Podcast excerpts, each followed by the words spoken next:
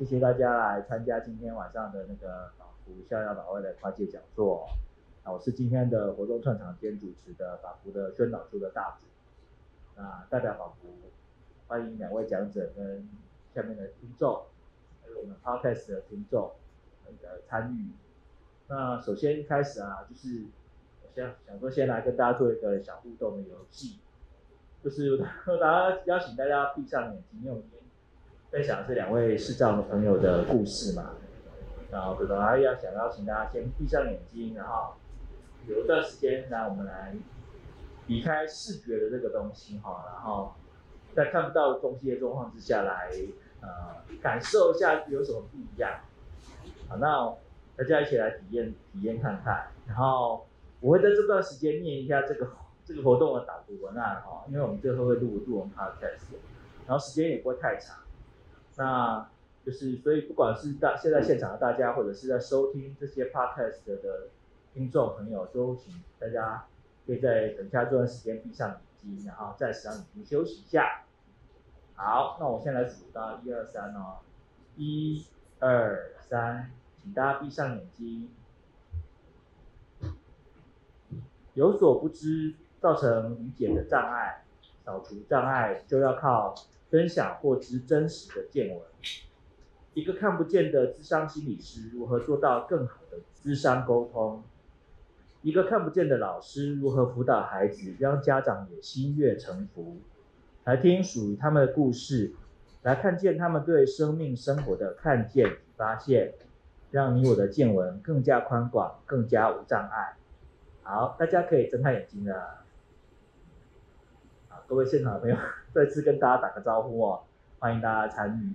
这是法服逍遥法外跨界讲座第八十二场的的那个活动。我们的活动主题叫做“障碍有所不知，看见视障朋友的看见”。然后，啊，我刚刚已经介绍过我自己的，那很高兴在今天这个。三个七的七月七号的晚上七点遇到大家哦，我们可以大家不要如果是拉霸的，OK，哎，可能很幸运就对了。那我想问问看，大家刚刚闭上眼睛的这段时间，有有觉得是什么感觉？就是会紧张吗？或者说想说是不是这个这个主办单位可能要抢劫我，还是什么？我的我的财物要不要？是不是要报报报紧紧的？然后是不是会有什么危？危险的发生哦，或者是说，这个参加活动没想到还要被 被被做一些小活小小活动哦。这个瞬间眼睛闭上的瞬间，其实不知道大家的想法是什么。那我们今天的讲座主题就是要邀请两位视障的朋友来，我们来认识他们，然后也了解他们的世界。透过刚刚这个活动，希望大家能了解。调整一下大家对于视觉的依赖，因为我们是大部分我们是明眼人嘛，对于对于啊两位视障朋友来说，我们是明眼人，那我们平常依赖视觉，依赖视觉的部分很多。那嗯，其实透过这个活动，希望大家沉淀下，然后也慢慢进入他们的世界。那首先我来介绍今天的两位讲者，啊，第一位是赛斯身心灵诊所的咨商心理师杨胜宏先生，大家好，还有我们主持人，还有阿光老师好，还有还有我们的 podcast 上面的一些听众朋友，大家好，哎，谢谢谢谢胜宏胜宏心理师，然后接下来是台北市立呃启明学校的辅导老师李生光阿光老师，哎，主持人好，盛宏老师好，还有在场的还有 podcast 的所有听众，大家好，呃，我是李生光，大家都叫我阿光。好呃，其实我们会认认识这两位讲者，是我我的话啦，是因为我们两位是这两位朋友先前有到我们法服做一个那个真人图书馆的分享，然后我们真人图书馆就等于是像我们阅读一阅读书一样嘛，真人拿着书来来阅读，然后就是所以认识了这两位，然后是觉得他们非常的呃是非常杰出的视障朋友。然后，哦，平常我们逍遥法外的进行，大部分是一人，呃，就是两位讲者的话，可能是每个人讲一段，然后一段时间可能是二十分钟，二十分钟，然后最后才再做一些补充跟讨论哦。那我们今天可能就是比较是聊天式的，那可能就是基本上会是有点像是我是呃以代替各位，或者是代替我自己的角度来问问询问一下他们，然后让他们来做一些他们对自己的介绍，然后还有他们对于他们感知的世界跟他们的生活当中的一些经验跟大家分享。然后，首先就是来问一下说，两位的看不见的原因，因为这两位应该是都是盛弘是先先天，对对，就是从小出生的时候，其实对我来讲很有意思哦，就是呃出生对一个小 baby 来讲，他应该也不会知道别人到底是怎么样，所以想象当中别人大概跟自己一样，哦，也就是在成长的过程当中，一岁、两岁、三岁，其实我也不太知道我什么时候发现自己跟别人不一样。简单的讲，那个发现应该是我爸我爸爸妈妈会先发现，因为他发现这个小孩很奇怪，那个东西掉地上怎么不是嗯像一般会去追逐，而是呃或许是用摸的去探索去找。那呃家里面因为其实也没有很很有钱，他家里面呃也就是没有经济没有很宽裕哦，那爸爸很忙着在工作，妈妈也在做家庭的代工。换句话说，那个时候虽然发现了，那我从爸爸妈妈那边知道的状况是，也没有办法马上带我去看诊，哦，可是等到要入学要进幼儿园的，大概是那个年纪，就发现这这件事不不行，一定要去处理，哦，一定要处理，所以我爸爸呢就赶快呃呃请假，然后从我家住台南，就带着我全家，然后一直到台北。我那个时候到台北是一个非常大的工程。我记得第一次到台北的台大医院去看诊，要花三天的时间。因为第一天呢，先上台北，啊，第二天一早先去排队，好，啊，排完队可能看到诊的时候已经傍晚了，好，那呃可能还要在那边住一个晚上，隔天才能够回到家。所以整个是一个非常大的工程。对我来讲，视障这件事情是透过看诊的过程。然后意识到说，哎，我好像怎么跟哥哥不一样？他都不用去看诊，我怎么样？然后东西掉了，他为什么都很快就找得到？那我都找不到。我是透过这个方式才发现，原来我跟别人的视力是不同的。哦，哎，世红，所以你是等于是从来都没有视觉的记忆，对不对？对，我呃小的时候跟现在差一点点哦，就是小的时候视力稍微好一些些。好一些也没好到哪里去，就是可以看到那个小朋友在玩跳高，拉着那个呃橡皮筋，我大概距离一公尺可以看到那一条绳子。现在也是吗？现在比较差，好，现在是大家可以看到那个斑马线，在路上的斑马线，哦，可以看到这个状况。那它有没有帮助？有帮助，可是真的要看字不行，那也没有办法辨认人。嗯，对，那颜色颜色也可以看得到深浅的颜色，那现在就更差了。现在呃，如果光线不够的话，根本就是一团迷雾。哦，所以是有分颜色跟光线，然后形状。呃，换个比较专业的说法哈，就是可以看、嗯、看到那个物体的明暗，哦，亮度、嗯、亮度是可以看到，哎，这个比较暗，那个比较亮。可是它的彩度是看不出来的，就是它是什么样的颜色，只是看不懂。嗯嗯嗯，对对。那所以原它也有原因吗？就是说是遗传上。哦，讲到这个原因就非常有趣。遗传家族里面应该是没有啦。哦，那呃，我记得到台大医院去看诊的时候，他给了一个非常奇妙的诊断，叫做视神经衰弱。然后视神经衰弱这件事情呢，嗯、就一直我带着这个名词，一直到我长大，然后一直到我大学毕业，又去看了一次诊。我跟那个医生说，呃，以前我的诊断是视神经衰弱，那个医生差点从椅子上掉下来。嗯，为什么？因为他说只有听过那个地下电台在说脑神经衰弱，没有视神经衰弱这件事。哦、好，所以呃，显然那个诊断是。看错了，呃，也不知道是我自己记忆记错了，还是真的那时候的一种比较奇妙的判断。嗯、总而言之，后来比较推论是视网膜的问题。哦，了解。嗯，那那我换阿光了，阿光老师。好，对，我我忽然想到，我们我跟盛宏老师叫红光红，我们姑且就叫做红光满面座谈会好了。对，我突然想到这个，因为我们视障生很喜欢用那个同音异字来找一些乐趣，这样。好，那我我也是先天先天盲，那在这里，因为我是辅导，就是辅导出身的时候，难免要稍微解释一下，先天盲有两种解释，一种是呃医学上的先天盲，就是出生因为遗传或其他因素出生就看不到；那一种是教育上的先天盲，就是在还没有记忆，我们人通常是以五岁为一个记忆的开始开端，那在还没有记忆之前就看不到的教育上叫先天盲。那医学上跟教育上的先天盲差在哪里？医学上先天盲可能大部分是就是。比如说产产程，就是在怀孕过程当中的状况，或是遗传。那教育上的先天盲，教育上的先天盲就是，哎，没有看过这个世界。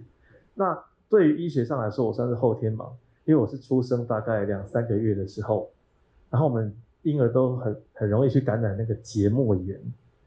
结膜炎。对。然后那时候我的，呃，因因为我是六十六年制嘛，然后那时候台湾的经济刚起飞，那我的爷爷他。比较喜欢把那个钱花在，就是请人家吃饭啊，或者吃吃喝喝上。那看医生那时候对大家来说，就会比较，除非很大的状况，不然那时候大家都哎啊，你巷口的诊所或是哎，比如说处理一下。对对对。然后我那时候就去一个小诊所，然后医生就开了一个眼眼药，让我点了一个月之后，哎，我的家人，这是这也是后来我家人跟我说，就发现我的两眼眼球越来越大。然后就去问那个医生，医生说：“哎，眼睛大不是很好看吗？”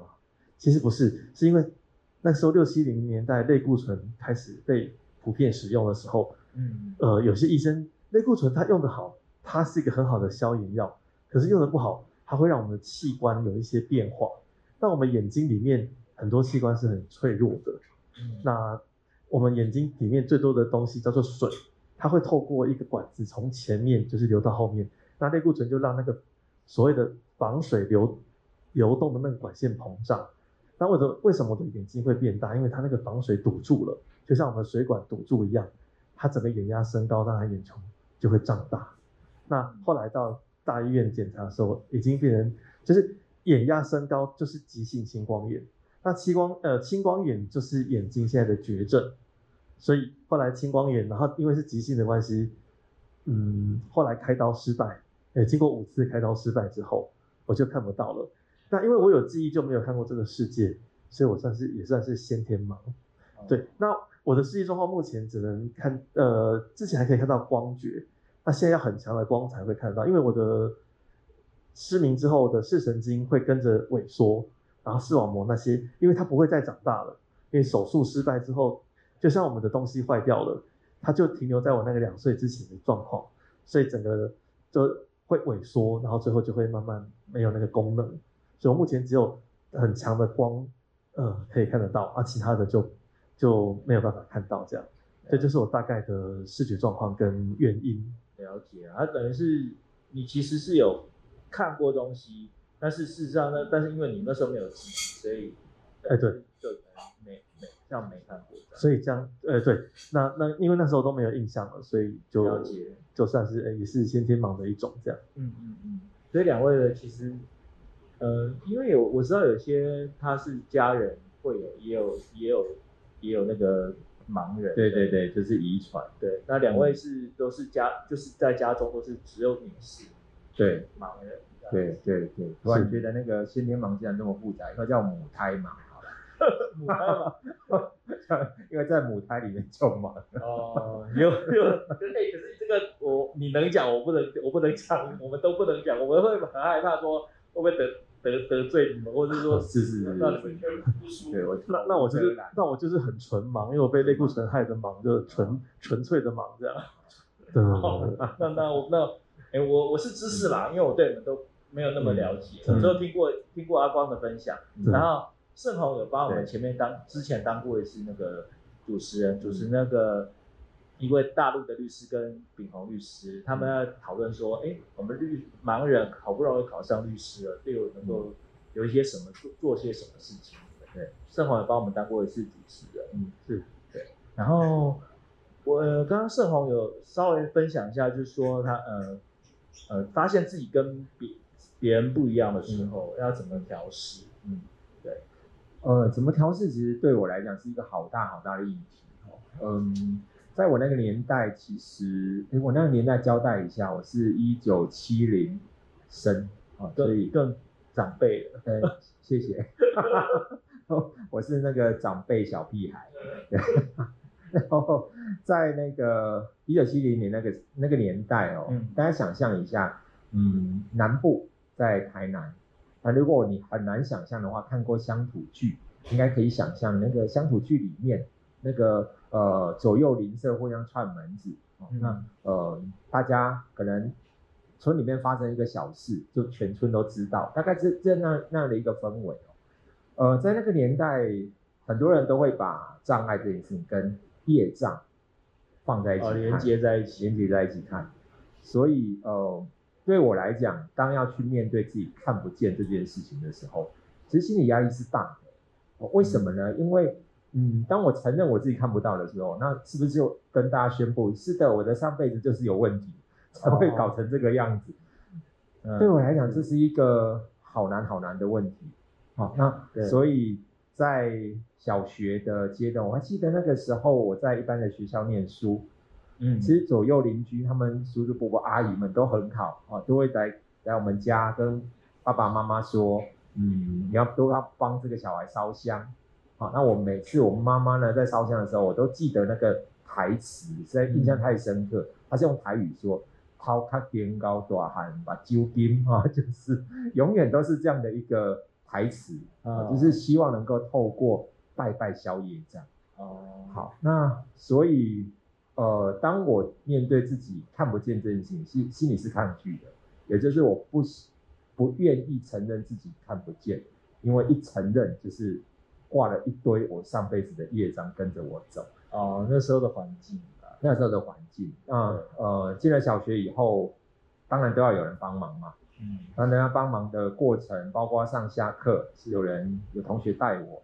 那在学校，嗯，去洗手间呐、啊，或者是呃任何下课的协助，跟他们一起玩等等，我其实跟他们混得很好哦，就是大家很呃，别人要去打电动，要去撞球，都会带我去的那一种。是哦，对，但是我自己面对自己看不见，只能帮忙这件事情，我内心里面的否认方式是这样，就是我会告诉自己说，不是因为我看不见。需要有人带着我走，是因为我们是麻吉，好，我们是好朋友，所以当然得要走得很亲近。嗯，好，那我记得有一次的经验最印象深刻，在我的可能是小学五六年级的时候吧，有一次同学带着我回家，呃，嗯、我回家一定左左边一个，右边一个，一一个人负责帮我提点字机，这、就是一台大概四五公斤重的一台机器。那他就是专门帮我提点字机，另外一个人就是专门勾肩搭背的带我，因为我完全不知道怎么背带。是的，就是这样，好，勾肩搭背。那他带我的过程当中，突然间就从巷子里面有一个嗯非常有规律的声音，这样扣扣扣出来。那不是高跟鞋，它就是我后来知道的手杖。哦，原来在我们家附近里面也有住了一个视障的朋友，他这样子走出来。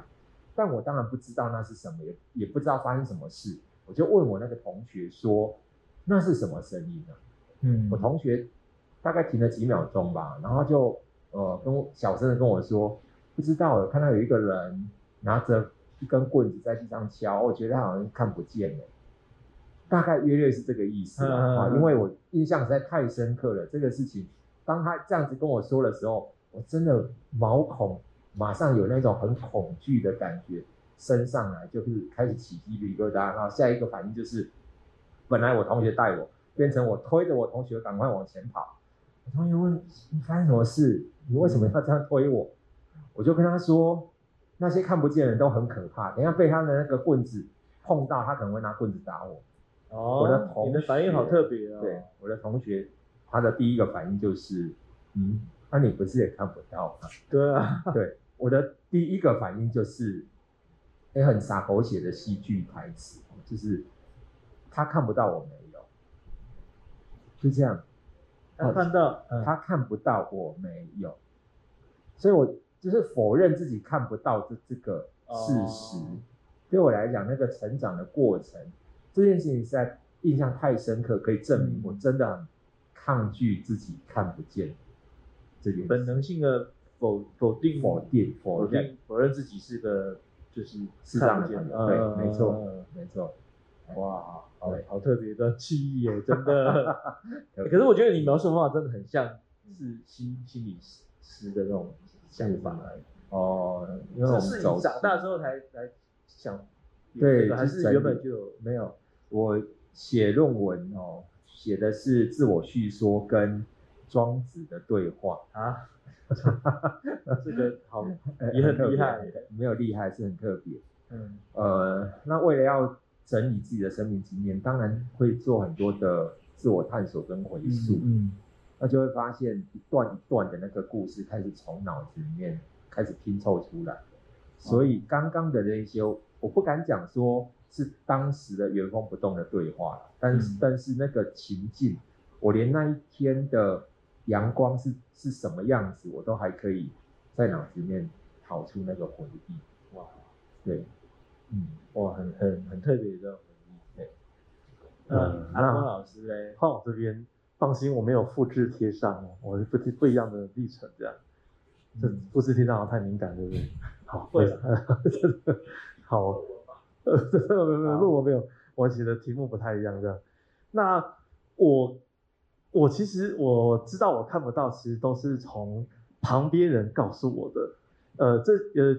可以从几个小小故事来跟大家分享，而而且这个故事我印象还蛮深刻，就是呃，其实刚开始我看不到看得到，其实我也不知道。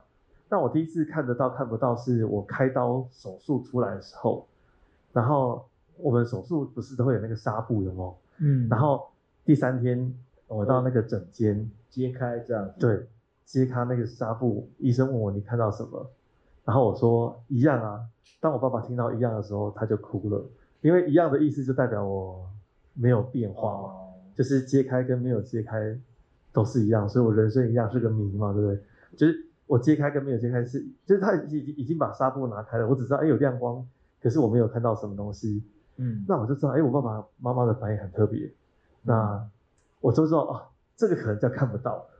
那第二件事情就是我在家里的时候，有时候跟呃，家里的表表哥表弟啊，他们在玩捉迷藏的时候，哎、嗯，我都他们都说啊，你可能抓不到我们，那你就在旁边看。可是我想我在旁边也看不到他们，怎么在旁边看？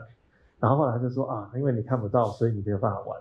好，我也慢慢感觉到，感觉到说，哎，看，因为因为那时候我还小，所以我哎，家里的环境熟的环境我是可以自己走的。可是出去之后，哎，我需要我的家人或父母带，我可能就知道说哦，看不到，要人家带。我慢慢可以感觉到看不到，哎，出去之后就很危险。然后再来呢，我看不到也成为我家很好玩，就是那个我叔叔跟我婶婶想要吵分家的一个议题。就是有一天我叔叔跟我婶婶要跟我爸爸吵分家，就说啊，你那个看不到儿子以后不知道花多少钱，那我赶快不赶快跟你分家以后怎么得了？哦，所以我说哇，看不到原来就是也会被人家吵架的那个议题。嗯，所以我在这里。也要借这故事跟不管是现场或者是 podcast 的时候的来宾分享，家里不管有什么身心障碍或什么的孩子，哎，没有给支持就已经算了，如果还让那孩子背负着一个莫名的罪名，我觉得那那个会让那个孩子，就是虽然我那时候还小，可是后来哎想起来也会觉得，就不管讲这个人有什么心态，我觉得这是不太好的了。嗯，然后第三个看不到呢，我知道这看不到就是要吃很多的药可能会看得到，就是。其实我们人在很脆弱的时候啊，这时候很多人都会来哦，包括刚才盛红说的拜拜啊什么的。我那时候还遇到一个算命的，跟我跟我爸爸跟我爸爸说，我上辈子是个恶棍，就是因为上辈子就是吃喝嫖赌太多，所以这辈子就看不到了。我想说，哎，上辈子吃喝嫖赌，我这辈子连酒香都没闻到，怎么怎么会这样呢？然后就跟我爸爸说要要做法会，然后一场法会要五十万，我说哇天哪！还好，我爸爸那时候很冷静，然后听一听就没说什么，因为那是在吃面的时候，一个一个一个一个旁边的人说的。然后又又有一个那个卖草药的人跟我爸爸说，那个南头有一种特别的草，我已经忘记了。一铁要十万，那五铁，对啊，五铁就是五铁共构嘛，对不对？那那那 五铁共构，对，五铁花嘛，对不对？那时候因为那时候民国我呃我是七十呃要升小学之前七十年，那时候楚留香不是很流行，还有五铁花，对不对？因为我为什么知道我吃了五铁？因为五铁花很有名，这样。五帖花了我爸爸五十万，可以盖房子了。哎，真的。然后那时候吃完之后，哎，也是没什么变化。所以这个故事要告诉大家，就是我们人在很脆弱的时候，很多奇奇怪怪的都会来。那有时候，当然父母都是为了我们的那个，就是一些呃，看能不能有恢复的可能去着想。嗯。那但是大家可能也要稍微注意，因为这时候其实。台湾不不是现在就有诈骗，其实那时候就有，哦、对啊，自己要去衡量，要多问这样。然后再来就是我有，呃，我在路上的时候，虽然哎，盛宏大哥他分享他在南部，可是我在北部，我是六十六年次的，我比他小一些。可是北部那时候环境也还没有完全开放，我我我妈妈走在路上都叫我眼就头要低低的了。我说为什么我要低低的？她说你就低低的就对。然后有一次有一个小孩子跟妈妈说，哎，妈妈那个瞎子来了，哎。我我我妈妈说，哎、欸，那个什么虾虾子不是在火锅店，我怎么会来了？我妈妈没有回答我，可是我知道我妈妈很难过，因为对我们视障者的另外一个称呼就是虾子嘛。Uh huh. 所以我就知道，哎呦啊，那时候我就有一些感感感感受。嗯，对。然后再就是去看电影，然后那个时候那个时候最有名就是那个许不了的电影《小丑与天鹅》。然后我那个卖电影票的看到我就问我妈妈说，啊，这个这个人一块怎样？老会集哎，哦，他说是不知道你怎么看，对 对对对对对对，现现在大家进步很多了，那个那时候真的那个卖电影的，就跟我妈妈就是说，我跟我妈妈说没关系，我听瞎话，对啊，然后那个那那那个那个卖票说，后来你你听瞎我看一样，我剩你一半后啊，就卖我一半的票，然后再送我一包爆米花，我就好开心。我也不知道小丑与天鹅演了什么，可是我就把那个爆米花吃完了，是真的。嗯，对，然后后来慢慢知道说，哎，看不到。嗯，刚才盛宏大哥有说，看不到，就是比如哎，东西掉了，真的捡不到，或者是，呃，别人来了，我真的也不在，因为我我那时候还有光觉，所以别人开灯我是知道。可是我从家人的形容说，哎，现在你你穿什么颜色的衣服？哎，我觉得什么颜色？然后就会问我妈妈什么颜色是什么？可是我妈妈也不知道怎么解释给我听。嗯，或者是说，哎，你看那个我我弟弟开始有在看一一一一幅画。他就他，因为我弟弟那时候他也很小，他大概两三岁而已，他就拿一幅画给我看，因为他也不知道我看不到啊，因为他觉得我我在家里可以跟他跑来跑去，因为熟的环境，熟的环境其实我们定向就是也不用特别学啦，就是对就知道那个空间嘛，太熟悉的。对，可是他拿那个动物的图片给我一摸，哎，我说没有啊，这这是一张纸而已啊。他说你没有看到那个狮子正对你大吼吗？我说没有啊，或者说你对我，我说你对我大吼倒是真的。对对对，后来我就慢慢。从这些点点滴滴，然后也从一些路人的反应，然后最后最后是，呃，开始我要去念小学的时候，然后因为我的小提琴老师是也是一个视障老师，小提琴，嗯，对，我那时候学小提琴，呃，我会学小提琴是因为我一个里长，他认识我那个小提琴老师，然后他是视障视障者，嗯，然后他来教我小提琴，然后准备要念小学的时候。我那时候住呃住大龙大龙洞那边，就是现在孔子庙那边。然后那时候本来是要念大龙国小，可是那个我那时候跟我爸爸一起去找那个校长，那校长跟我说：“哎，李生光，你又不能看书，然后那时候的特教又没有很发达，哦对，他说巡呃巡回辅导，哎可能六年只能来一次哦，啊你书又不能看，可以陪读啦。所谓陪读就是陪着同学一起读，但是我什么都不能学。”那最后我会让你毕业，可是你什么都没学到，然后就要去启明学校啊！我那时候就很知道，第一个我看不到书，因为我弟弟拿给我看书，我都摸不到那个动物嘛，对不对？嗯。然后第二个就是，因为就是我真的看不到颜色。第三个，我真的没有办法跟一般同学一起念书。对。这几件事情，还有那个卖，还有那个卖电影票的啊，还有那个路人，这整整整，然后后来我自己记忆力也慢慢。或是理解力也慢慢有了，我就知道啊，我真的是跟别人真的也不一样。对，哦，阿光阿光老师已经开始讲到那个念书的事情。其实两位，我觉得那个刚刚那个阿光老师讲到那个发现自己不一样，然后就是开始哎有一些念书啦，或者是跟人家一起玩呐，有些事情就被变得有点局外那种感觉。对对，就是。但是就是旁旁观者。以现在来说，不管是阿光是辅导老师，或者是那个盛宏是那个智商心理师，其实两位已经算是算是专业人士了。那一般人都只觉得说，而且两位的年纪其实跟我差不多啦。好，然后就是 差不多的。呃，我们就是我们那个年代，好像念书就是一些，我相信一些辅具啊，那个东西没有现在那么好。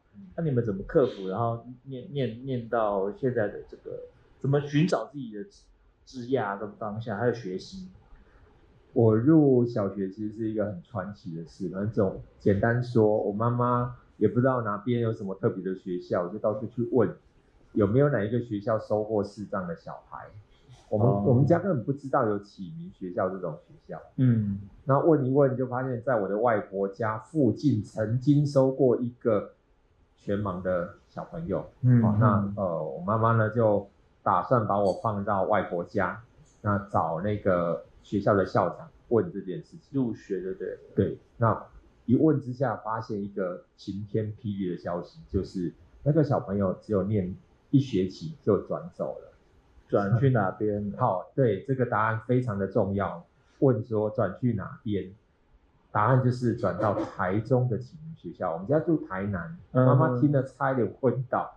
怎么一转转这么远？难道我们台南这里没有这种学校吗？对，有吗？就是没有，哦，没有，就是没有。所以我妈妈不放心一个这么小的小孩放到这么远的地方，于是乎就开始下一个找。学校的旅途啊，那又到处去打听有没有什么办法可以呃进到任何的学校里面去读，呃，有找到吗？对，后来找了一大圈，终于死心了，就跑到我们家附近的小学去问，问到那个校长哦，就说，哎，这这样的一个孩子，你要不要可以让他来就近来读书？嗯、这个校长很妙啊，他答案也算很开放哦，因为他也完全不懂，他就说。嗯，我也不知道啦，不然这样好了，我们按照一般的编班方式哦，那看他编到哪一班，那问问那个老师他收不收，哦，所以我是在老师点头之下，他也不知道为什么要点头，我觉得他很勇敢，可能你长得可爱，欸、真的，我真的小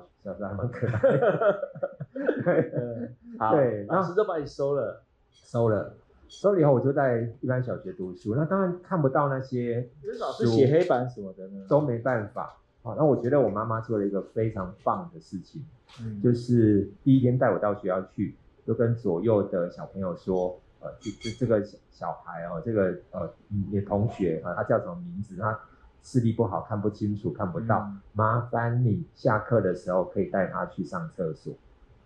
我一回想这件事情，后来就有很多的涟漪，哦，就是小朋友呢就开始好奇，然后围过来说，哎，真的哦，你。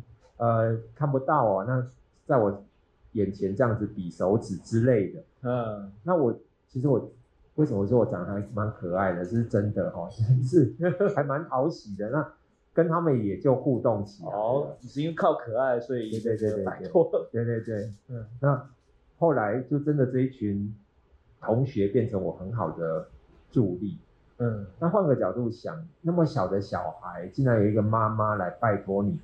帮他的眼睛，我觉得小朋友会有一种，哇，我从小到大没有被大人这么慎重的拜托过，觉得他会有一种光荣感吧。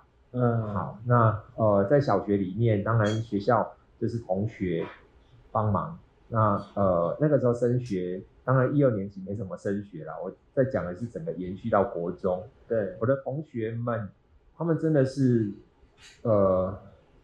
我我觉得比我还认真哦，就是都是跟一般生念都都跟一般生念。嗯、我的课本通常都是第一次段考以后才拿得到，因为点字书很难做哦，对，所以我都第一次段考一定没有书。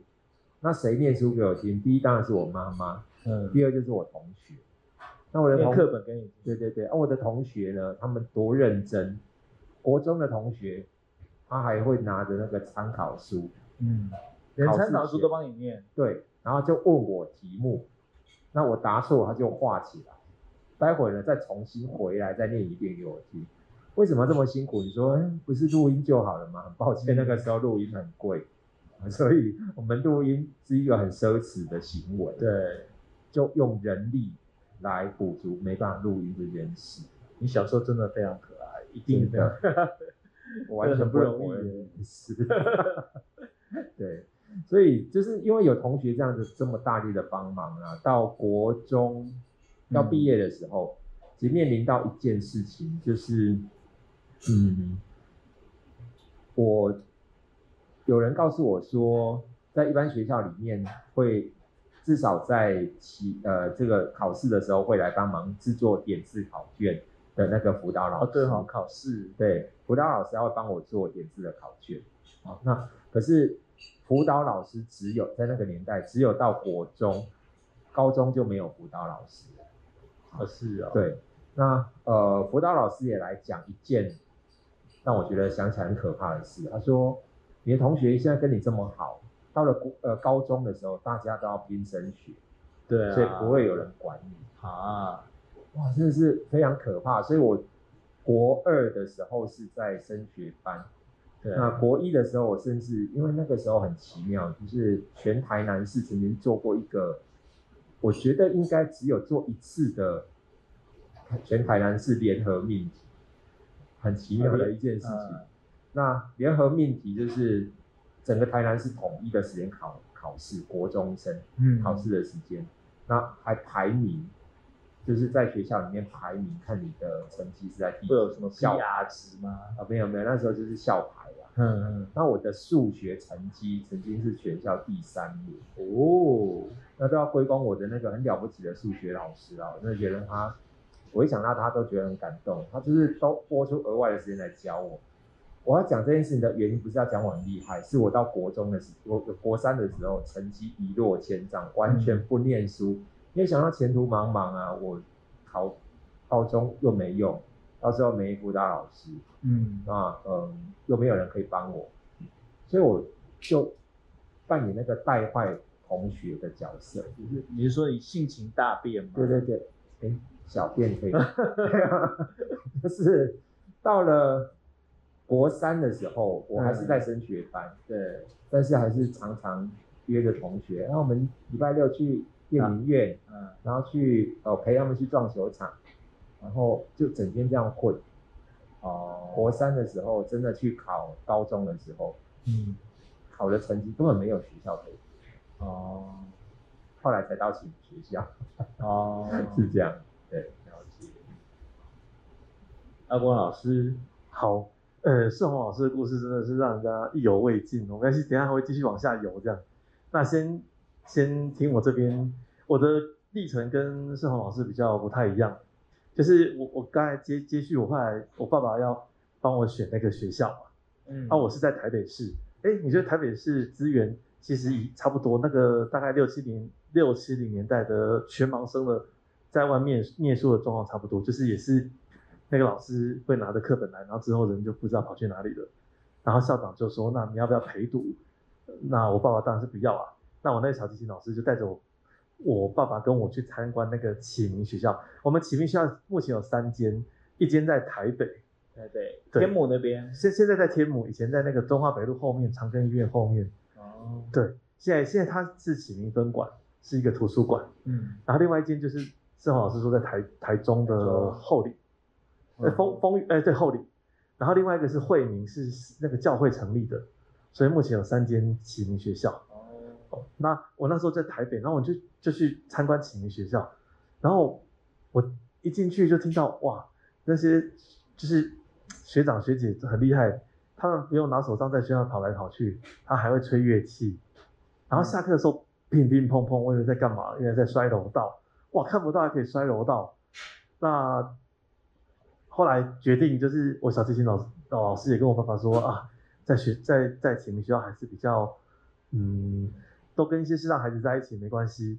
那我我爸爸那时候其实他也也还蛮算，他也在挣扎，就是每个家长都希望自己的孩子毕业证书上写的是一般学校的名字嘛。嗯。那因因为我视力也算是我们家唯一唯一一个看不到的。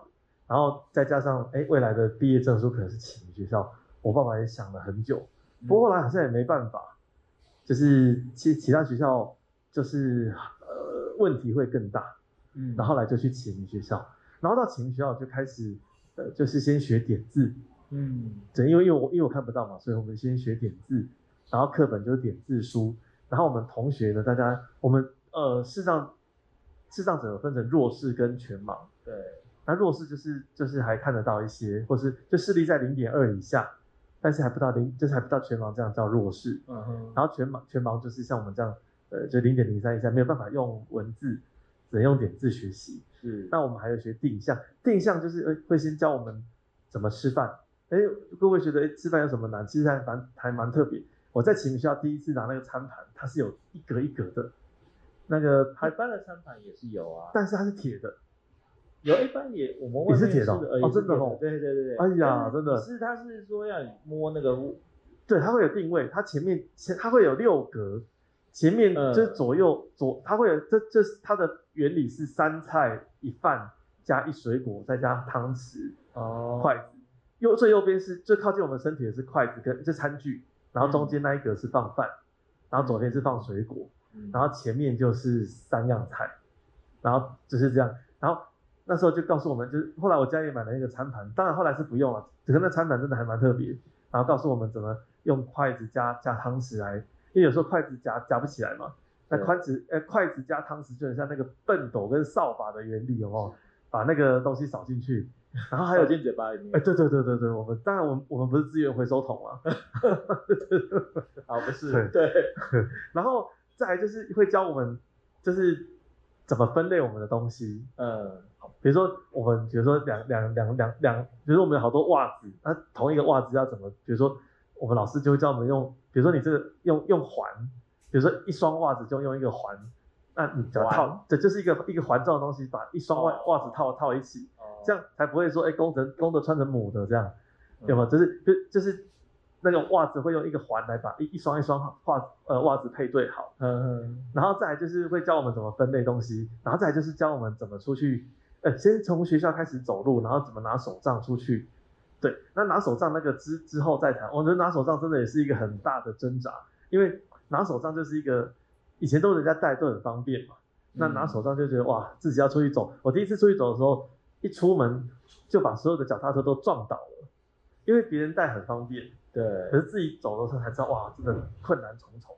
就是有时候大家可以，呃，试着闭着眼睛，然后拿着不要拿手杖，拿一根，呃，坏掉的扫把，然后你们在台湾台北的路上走，你就知道台湾的障碍路有多多这样。嗯，肯定的。可是，在启明学校最大最大的好处是，这件事情不是只有我会这样做，其他同学也会这么丢脸。所以我当我看到，因为因为我那时候我的座号是一号。因为我把所有脚踏车撞倒之后，哎、嗯，我后面同学也把脚踏车撞倒了，哦、那那个邻居都快受不了了，因为我们出去练定向的时候，不知道撞倒几次这样，后来他们就不敢不敢把脚踏车停在我们那个练定向的那个路上，这样也蛮好的哦。然后只是大家，我的意思是，大家都是视障的情况下，连连打架都跟视障一样哦，因为我们大家打架的时候都不知道是俗约定俗成还是什么，大家大家都不会跑，就扭打在一起，这样就觉得哎，这还蛮还蛮特别。但是启明学校最大的特色是。没有办法跟同学，就是一般同学互动，所以我们聊的话题可能就是会比较局限。那学习的东西，我们、嗯、呃学习的课业的话，像数学或是那些图形，就老师会用，比如说热热印，就是有一种发泡纸，他会把那个图形有空才会做了，没有空就没办法，把那纸热印出来，让我们摸那个图形。哦，用摸的。对，或者是比如说今天谈到蟑螂，老师不会买真的蟑螂，老师会去买那个模型的蟑螂。那玩具的那种塑胶的，哎、欸，对，对，然后、嗯、但是就是因为我们的课业就是教的比较慢，所以有时候有些单元就是会，因因为我们当我要考高中的时候，我们也会试着参加那时候的联考，嗯，然后才会知道说，哇，我那时候才知道我们教的东西，因为可能适当的关系，大家比较没有压力，所以第一次考高中的时候，我那时候我们那时候不像现在是那种学测，那时候是。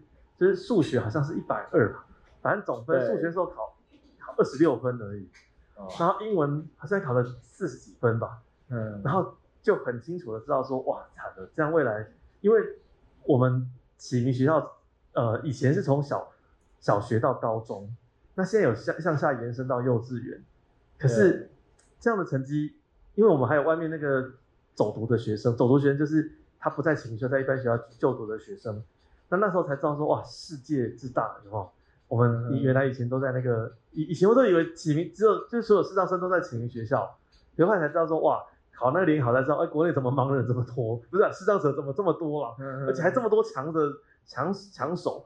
那那时候也开始思考说哇，这样的状况下，未来高中或是以后要考大学，因为大学就没有启明大学了嘛。对，那那时候为就是未来要怎么怎么怎么跟人家竞争？那时候高国中考大嗯，国中考高中的时候，就是我一个很大的震撼。所以有时候人呢、啊，我要讲这个重点是，有时候人在一个舒适圈里面待久了，没有去外面看一看，都不知道外面其实还有很多很厉害的人。那总那时候在启明学校成绩就是还还算不错，哎，就会觉得哦自己很厉害。其实有时候就是在特殊学校的孩子有特殊学校的幸福，但是有时候在一般学校有一般学校的困难。可是，呃，家长或者老师要让他知道说，其实不是只有你这一群。你还是有很多其他的人在一起，互相在学习当中。那如果将来要有一些发展，可能就要有一些适度的眼界。对对对，然后就是适度的去用功，而不是说呃满足于现现在的状况。对，这就是我大概呃就是前半段的求学的状况是这样。对，哎，你们俩这边就有点有点奇异的，就是因为那个盛宏是就是念一般学校，至少在前半段。对，然后。那个阿光老师是就是就是特殊经过了很多考虑之后，最后还是让你去启明学校念书。对对。那后半后半段的求学，你怎么找到自己的呃热情，然后怎么样攻克迎头赶上？因为不是最后就是这样。我没有热情，找到自己的兴趣。我我觉得我我是一个天生叛逆的小孩，嗯，所以嗯在一般的学校念完。国中以后进到启明学校，我刚一开始就讲，我否认我自己看不见。嗯，那竟然要到启明学校这个看不见的学校，对，哇，那个心里面的冲击是很大的。也就是说，你们两个遇到过吗？没有，我在台北。哦，对，我在台中。对对对对对。那那个暑假其实心情极端的差，就是要进启明学校的那个暑假，就开始要面对哦，原来我就是一个视障者。那就开始想象到那个地方那一群怪怪的人，我要跟他们相处在一起，还没有办法接受自己，就是也是第一个是因为没有办法接受自己，第二个是因为媒体实在是把视障者演出的太活灵活现了，就是呢，我们常会看到媒体以前啊，我不知道现在可能好很多，以前我们只要那个视障者哦，呃，出来大概都是那一种脾气暴躁啊，很古怪啊，会乱丢东西啊。喊苦如心的妈妈，好像在外面喊，小朋友你拿出来吃几下饭呢？然后里面呢，那个阿炳就在那边喊，我不玩了，我不玩，你给我出去，哦，就是这样的一个 故事，哦，啊，所以我就会想到，哇，我竟然要进去跟那一群阿炳在一起，这多可怕！嗯，好，那日子还是会到啊，对，等到那一天到那个地方去的时候，我真的是觉得我被关进牢笼的感觉。不夸张，我只是有当兵那种感觉。对对对对对。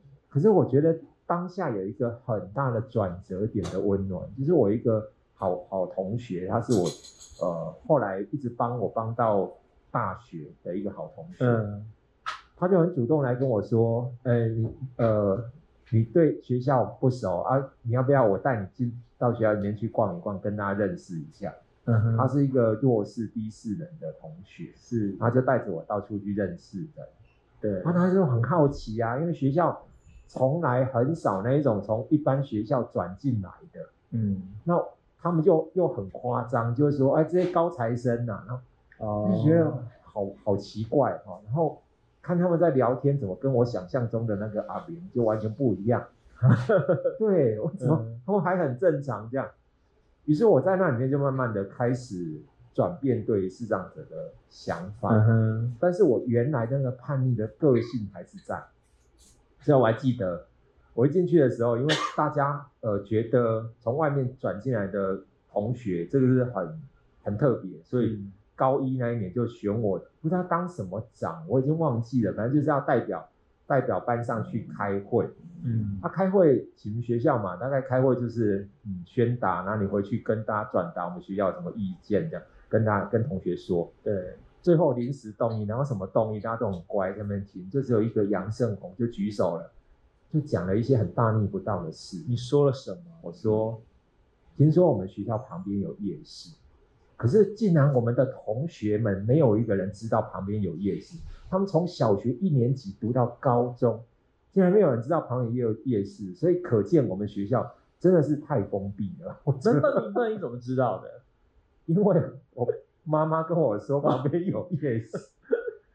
他们的妈妈骗他们，没有没有告诉他们，对不对？没有，因为那那每次出去都要有门禁啊。哦。那出去呢，你就要交代你要去买什么东西，嗯，回来老师还会检查，跟你说的一不一样。嗯，哎，所以军队哦，呃，老师也怕危险啊。坦白讲，我我想是因为这样。那你要争取的是说，争取让大家可以自由的进出，去夜市啊，当然不止学校，对啊，进出学校啊。那我回去我就被我们导师骂了一顿，怎么会有这样的同学？从来在学校没有发生过这这种事情。对，我为什么会忘记我当什么长？因为只有那一天，我就被换掉了。哦、好，那呃，另外一件事情，呃，嗯、学校有那个伙食委员，就是同学要参与开伙食的菜单。对，那我也被选当那个伙食委员。嗯哼。好，那我对于学校的伙食的那个思考逻辑完全的无法认同。为什么呢？因为每次晚上就看一群同学要叫宵夜。好，那为什么叫宵夜？是不是？对，因为晚上吃不饱。好，那为什么吃不饱？因为中午吃比较好。好，晚上呢吃的可能有时候会吃的咸稀饭啊，就是简单。当然不是每一次都这样啊，就是相对而言比较简单，所以才要去夜市。对啊，中午呢就会有水果，嗯，那我脑子里面就在想这件事，为什么中午就要吃这么好？一定是因为中午老师在学校，你们这些坏蛋哦，都没有想到我们这些同学这么可怜，晚上还要自己想办法去叫外面的东西进来，然后学校还会还会对这件事情还要管制，对，就说你们叫东西进来不要被抓到，嗯，好，那我们就要偷偷的买。对，觉得这件事太太不合理了，所以我有一天呢，就做一个非常大逆不道的事，又来了，是不是？对那个 又做了什么？伙食委员跟那个菜商在讨论到底要开什么菜，对，我就直接跟他说，中呃中午简单就好哦，那个中午因为我们钱都固定嘛，一天的的把那钱挪去晚上，对，中午就吃咸稀饭，然后晚上呢有。加一颗苹果，还有鸡腿，还加一个中华豆。结果老师拍桌子，妈有吗？隔天我就被召见了，又被召见了。对，然后就骂我说：“为什么你你要这样开？”我就把刚刚的道理讲给那个负责的老师听。老师他也不能说什么啊，他不能说你这样想错了，老师应该吃比较好，就不能这样子嘛哈。嗯。所以他就默默的就跟我说：“好，那你先回去。”嗯，我的伙食员的日子也就结束了。有有有，你是不是其实是不想要做那个这些委员的事情？我真的很大逆不大，就是很叛逆啦。那我要说批判性思考了。对，谢谢你。那个时候学校不太容许这种学生，所以我到国呃高三的时候，已经都在准备要考大学大学了。那呃弄弄了一些那种很奇怪的。还还去争取那个学校的福利社，嗯、我就说学校福利社卖太贵，啊又没有给福利金。我以前在国中的时候，还会每一年都会发福利金，然后赚的钱是，然后去搞这种事情妈？学校老师气死了。那那你等等等等的，你大学不是考得还不错吗？呃，考得还不错，那个是也没有不错啦。要讲的是那个时候我们老师就就。苦口婆心来拜托我说：“对，你可不可以都要考试了，不要再搞这种事了。”好，那后来我我就是因为这样啦，其实那个老师让我很感动，我就、嗯、就真的是金盆洗手，就不不干这种事，嗯，好好的念书。但是那个时候可以考的大学，视障同学可以考的大学不多，哦、有限的，只有彰化师范学院，哦、那时候不叫大学。彰化师范学院的辅导系，对，两个，然后接下来是淡江大学历史系三个，哦，对，然后接下来就是文化大学音乐系国乐组两个，啊，我呢本人不会音乐，从小没有学过音乐，所以后面那两个是不能考的。对，那我第一次考试的时候就考到淡江历史系，嗯嗯嗯，考上淡江历史系我考第三名，嗯，啊第第三名，那结果呃前两名没上嘛，我就前两名一定是彰化师范学院这样，嗯，那我第第三名，结果我同学有一个他已经重考第二年，对。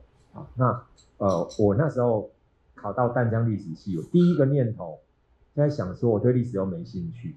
我们学校老师他也很看重我了，很多老师都来问我说，嗯，正好你要不要重考？因为他因为他们觉得我的成绩应该可以更好了，嗯，哎，所以他们第一个反应就是要不要重考？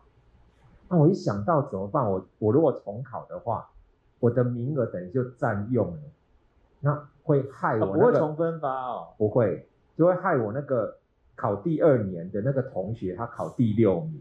哦，如果我那时候没有填的话，他就上，那我还占人家名额，所以我是因为这样子，完全很不好意思，很愧对我的同学，所以就去念就去念了淡江历史系。喜欢吗？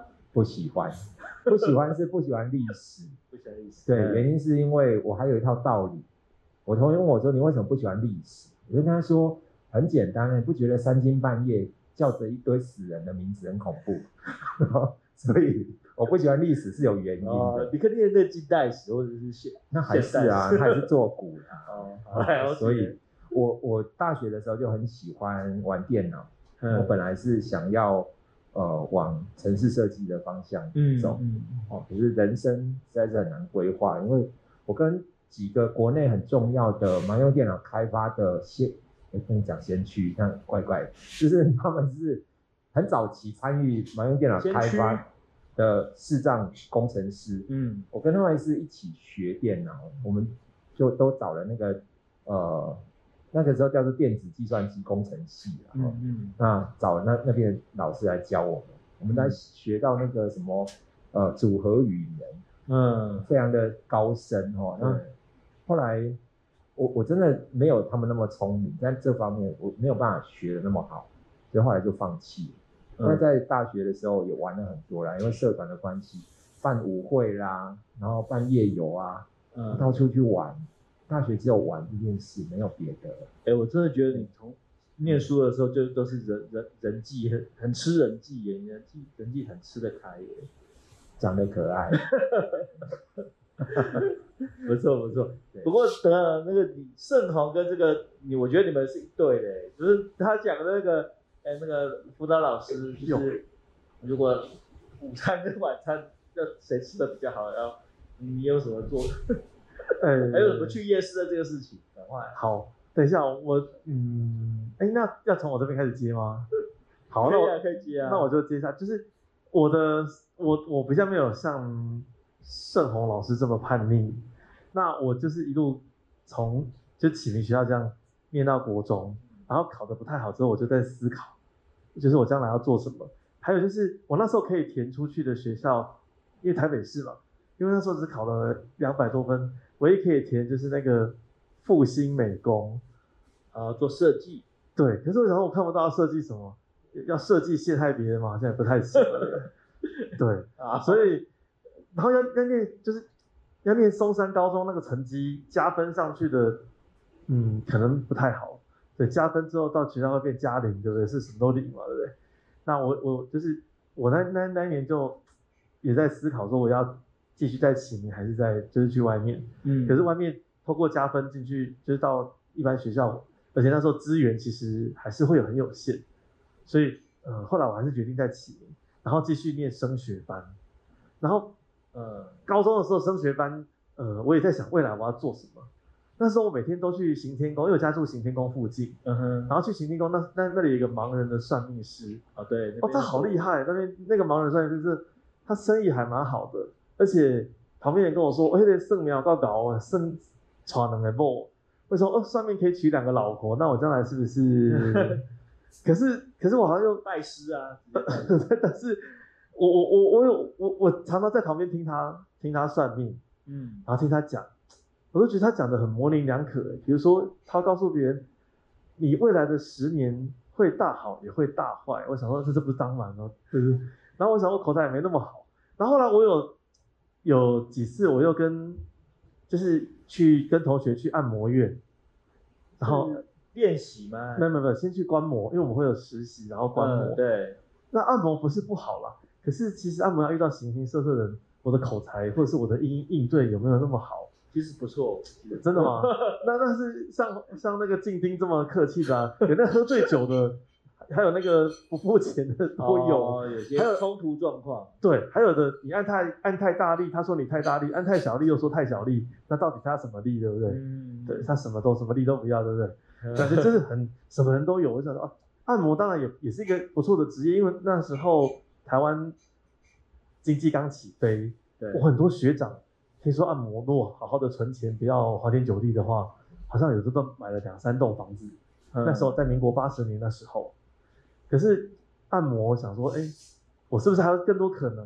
然后那时候我也学了音乐，可是我小提琴，你从小就学了、啊？对，我从小学小提琴，就是那个小提琴老师一直带着我到高中，我还是学小提琴。嗯、可是我周遭的人实在太强了，大家都知道我的学长就是那个现在。视障界很有名的萧煌奇，嗯，然后我的同学呢，他国中毕业，他去念艺专，因为他想要走音乐，就是刚拿到金曲奖的王俊杰，嗯，对他们两个都这么优秀，我想说，哎，就是吴吴三不成礼，可是我能当吴三吗？还是吴三那个第三个吴三桂，你会跪下来求他们这样？对啊，所以我想说，然后再衡量一下小提琴，就是我那时候也在想台湾的乐谱，就是小提琴的乐谱够不够？嗯，或者是小提琴，因为小提琴它是一个作曲家。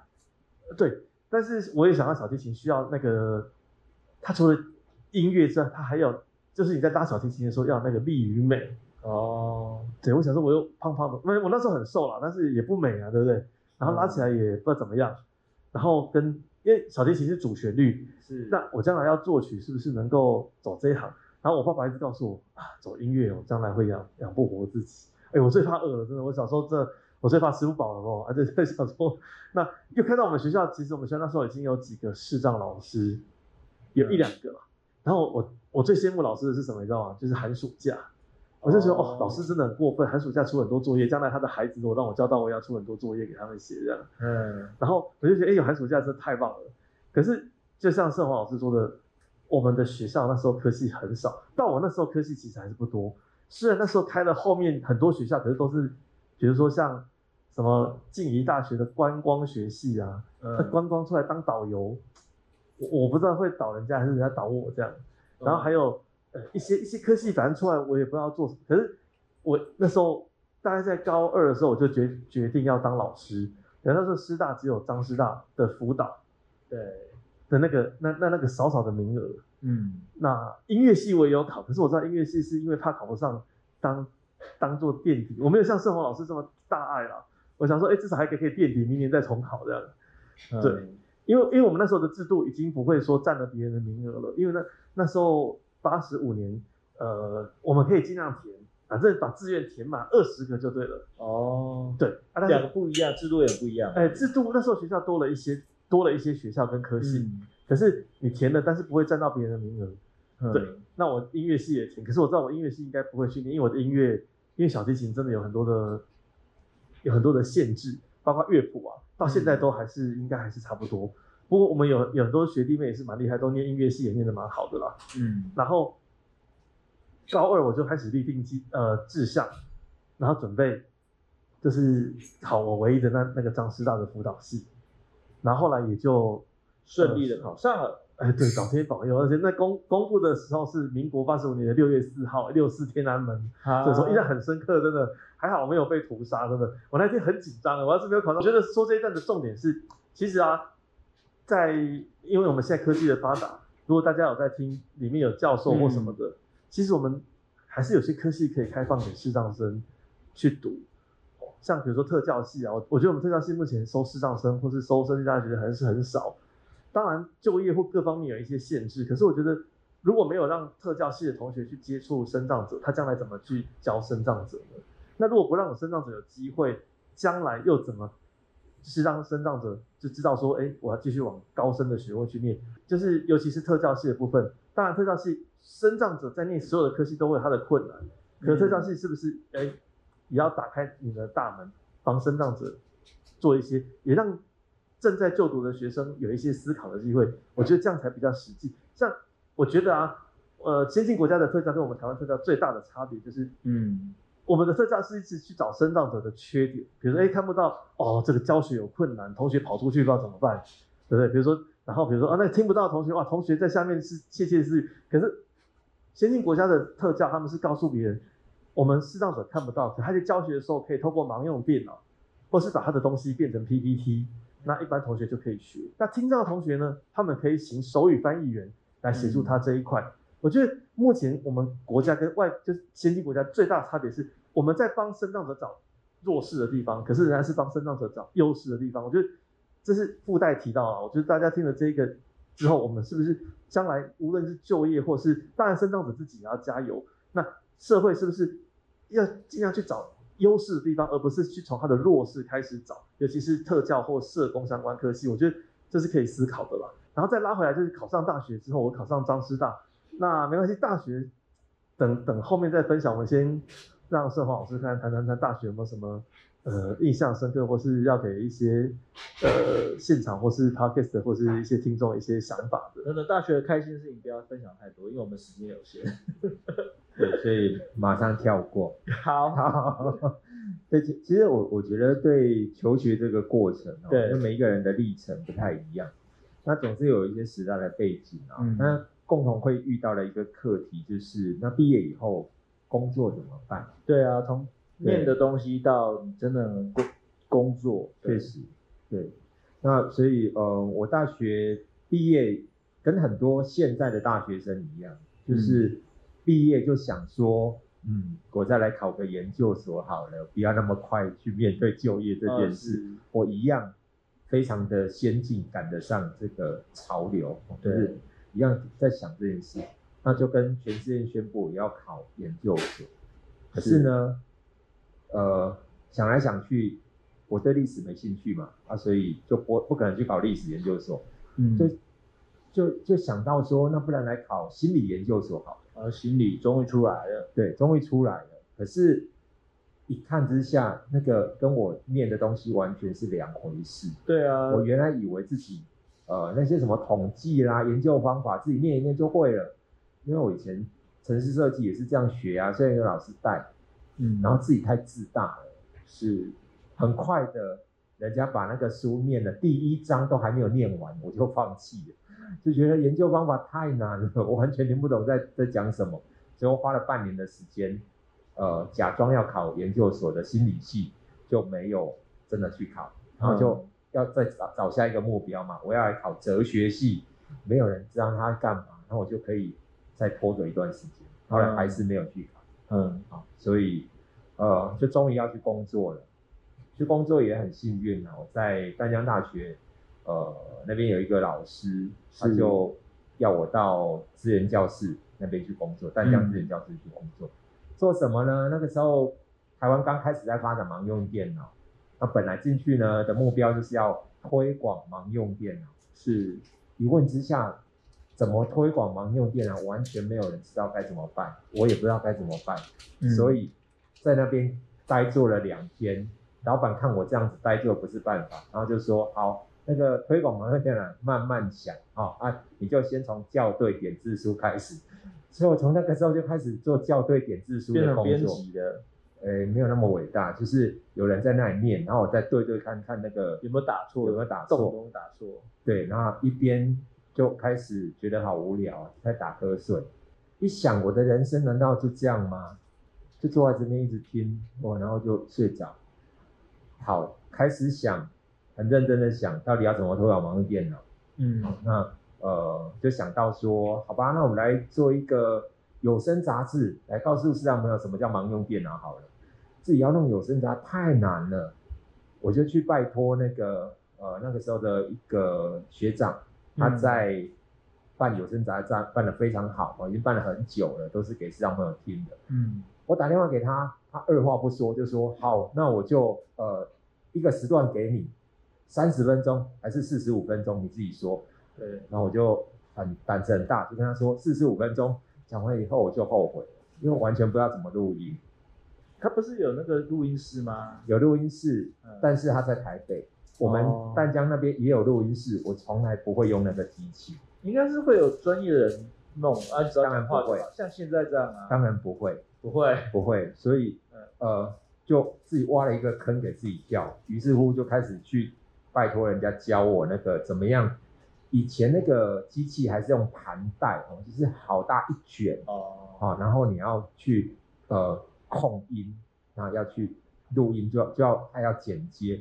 嗯，我就从那个东西开始学，问人家哦，那我觉得做人很感动，就是真的把那个录音录好了发出去。第一次我非常不满意，第二次有一次呢，有一个小朋友来，对，然后就在现现场呃听到我的声音，然后就开始念起里面的台词。我记得我那时候为了要让视障朋友听懂什么叫做中央处理器。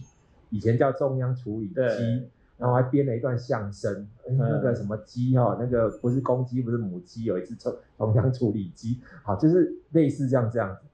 就一个小朋友来，就开始，哎，有一只中央处理机，哇，好感动哦，有影响力，有影响力了，嗯。但我这个人就喜新厌旧，做半年不想做了，嗯。然后呃，就跟大家宣布说，哦、我们推广的概念差不多，我们。最后一次跟大家 say goodbye，没想到有一个视障朋友很可爱，因为他不知道主持人是看不见的，是，他还请了明眼人写了信来，然后拜托说这个单元可不可以不要停，然后 这个非常的有趣的一个经验。嗯，好，那后来在推广上面，对我来又是一个好好玩的事，就是开始想到底要怎么样让。呃，不只是视障朋友认识盲用电脑，也要让社会大众知道盲用电脑。嗯，就开始跟媒体联络，然后办了那个什么，跟中广办网友会。嗯，那找了那个优客李林来跟我们尬掐。当红。对，就是尬掐呃飙车，飙车是跟我们一起玩那个呃呃游戏电电动玩具、电动游戏哦，在电脑的游戏。然后他负责在那边抱着左边、右边、左边、右边，然后我们组队看谁能够跑得最远，这样。结果你赢了吗？没有，我没有参赛。哦，我负责主办。哦。那我要讲的是，就想了很多很多的花招。那还办过那个全国电视，电视会有电视新闻哦，经常会有那种抢先报。那本来都是七点新闻，后来就变成六点半就有新闻。嗯。那也开始有那个 SNG 的连线。我还记得我办过一个记者会，很久以前有一本书叫《EQ》，EQ 这一本书呢，那时候要出版的时候，我去跟时报出版社谈，对，然后跟他谈说，我们我们可不可以做一件事，点字书跟一般的书同步出版，哦，同时出点字版跟对对对对签字版，嗯，好，那呃，他们觉得这很有意思，后来因为这一个。这个这个概念就现场还有 SNG 的连线，嗯、就是让社会大众知道，哎，视障朋友也可以用电脑来阅读。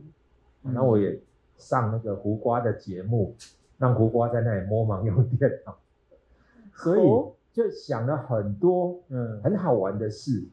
好，那呃同时呢也在想说，因为我很喜欢看舞台剧，嗯哼。那后来也因为这样的关系，就是连接到呃我的一个学长，那那个学长又连接到大传系的老师，就有台湾的口述影像的发展，然后我们又上台演戏，所以对我来讲，就一整个包括工作也都在玩。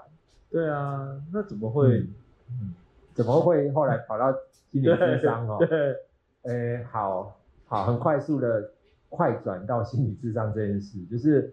前面玩了很多好玩的游戏，嗯，后来就到无障碍科技协会做秘书长，那是一个非常乏味的工作，就是整天都要想开门，不管你要不要花钱，就是要花一大笔钱，那钱要从哪里来，要自己想办法，所以每天都活在这种嗯做噩梦的日子，嗯，好，那呃当然也还可以啊，带着我们那个团队这样跑了很多做非按摩的。呃，就业的开发，拜访雇主，这件事情玩了一段时间，就开始觉得好乏味。嗯，那有一天，我记得从外面开会回来，走在那个回办公室的路上，就突然又想到那个坐在那边做点字书校对的杨胜宏。我的人生难道又一直当秘书长这么无聊的事吗？哦，你真的很喜欢又又换掉。对，然后也那时候没有想到要换了，就是想说，不然我来念个书好了，嗯，调剂一下身心。嗯哼，好，那呃就去念了。那个时候只要投推甄的资料，也不用考试，嗯、就只要口试，好，那就上了那个福大的心理研究所。本来也没有打算要考心理师啊，是因为我们老师他去开完会回来就跟我们说，你们如果哦在学校毕业之前没有完成实习，毕业以后你想考就没机会。我那时候先实习才能够考试的资格。我那时候已经硕三了，硕呃那个研究所念四年，我再不决定去实习的话，连机会都没有，所以就赶快去当下就把工作放掉，然后就跑去实习。嗯。那我有很多朋友就，他们其实关心我啦，然后就骂我说，你是有病哦，那个去实习没工作啊，人家要找个工作，你又没有那么多，天下哪有那么多秘书长可以让你做？哎，到时候如果真的没工作，那这样不会饿死哦？对啊，这是咨商咨商心理师其实算是一个已经不是呃盲人，就是视障。领域的东西了，嗯，这个当然是啦。对啊，那回到我们节目那个一开始讲啊，嗯、他就说一个一个视障者来做这个智商心理师，对，应该有有一些优缺点。当然，对，你怎么克服这个优缺点？呃，克服哈，其实是这样，就是从实习开始我就很怀疑自己能不能做，啊，因为我们实习的时候。呃，一定要有一定的那个实习的时数，接的案量也有固定的要求量。嗯，那我们我我实习的地方是诊所，那我们诊所呢，其实案量非常的多，可是我接不到个案。对，我在想你那个标，它它标记上面会特别写你是视障吗？呃，没有没有。那那如果你的个案进来的时候，他们会吓一跳吗？呃，我不知道他们吓一跳，因为我也看不到他吓一跳。我是问了一个很蠢的问题。对对对，sorry，不会不会不会，不，你问的很实际，那也是我心里面的疙瘩。对，所以一开始我接不到个案，我高度的怀疑，是因为诊所里面负责派案的人，他担心我接不了案。哦，怀疑你的能力，就对。对，呃，我我只能说我高度的怀疑，但是。大家都没有明说，我我没有跟他们求证过，嗯、那也许是我疑心病太重，嗯，这都有可能，嗯、哦，可是我觉得那已经不重要，重要就是我接不到个案，嗯，好，那有一天呢，我诊所的所长那个院长在跟所有的实习生座谈，他就问大家说，哎，你们最近接接的案量怎么样啊？轮到我的时候，我说，呃，其实我到目前来这边两个月还没有接到一个个案。我们院长差点昏倒，他说怎么可能？我们这边案量多的不得了，你怎么可能接不到个案？嗯，我就跟院长说，其实是因为我自己心里面也有担心，那是真的。嗯，哦，不是因为我我呃把那个责任扛下，不是，是因为我真的担心。我就跟院长说，其实我也很担心，我看不到接案的时候会不会造成影响，呃，然后接案的品质不好。嗯，那个院长真的给我好大的鼓励。他完全不假思索的反应就是，不会啊，看不到很好啊，看不到什么，他就开始说好在哪里。他说，像我们遇到那个忧郁的个案进来，我们还要去假装浇个花，好像没在注意他。那、啊、你都不用啊，你坐在他面前，你人家也不会觉得你在注意他。哦，了解了解。对，对我就说，哎对，还蛮有道理的。那他就直接下指令了，叫。排案的人说：“你你你们一定要帮他排。”然后问说：“为什么没有排？”其实他们也有一个说法，我觉得搞不好是真的啦，我也不知道是不是。嗯、他说他他的时间就刚好跟个案对不上，反正总而言之，哦嗯、我也没去求证这件事。那我在心里默念：千万千万，第一个个案不要给我是忧郁的个案，因为我不知道该怎么办。哦，因为我担心他如果都不讲话，哦，你没有我没有我没有办法跟他互动，我没有办法跟他互动啊，我一直。啊，拜托老天爷，一定不能给我第一个就是忧郁的个案。但通常这个时候就是就是啊，就是真的就是 忧郁的个案就来了。我这个忧郁的好了解，那怎么办？他就他真的真的是不不讲话吗？他话不多，话不多啊。那呃，我就跟他讲我的状况，希望他能够嗯帮我这个忙啊，那也帮自己一个忙，就是我因为需要他表达，那我也跟他说，其实我也蛮建议你练习表达，因为有了表达，我们才能够把心里面的话真的把它说出来。对啊，那是帮你也帮我，是。那呃，但他还是一直没有办法习惯这件事。我跟他说，在候诊室那边，我如果在那边等你，因为我们都要在外面等个案。对。那你来的时候要主动跟我讲讲一声，不然我不知道你来。对。有一次他两点钟的个案，两点十分，我想说他没有迟到过啊，我就抬头起来面对那个柜台，跟他说：“哎，那个某某的人来了吗？”柜台就看了这边一眼，然后说：“哎，他已经坐在那里很久了。”嗯，进去里面我就跟他说。哎，我不是跟你说你要主动跟我讲吗？对，他就说，嗯，他还是觉得这样子很奇怪，是这样的个案。但是我描述，呃，我讲他很重要的另外一个，嗯，很重要的原因是因为最后一次他非常主动，就跟我说，老师，我可以跟你握手吗？哦，嗯，你就很好奇问他为什么？因为从来很少他这么主动的表达。对，他就说他谢谢我。他说：“谢谢你，你没有用一般的眼光看我。”然后我就跟他说：“对呀、啊，我要用一般眼光也蛮难的。”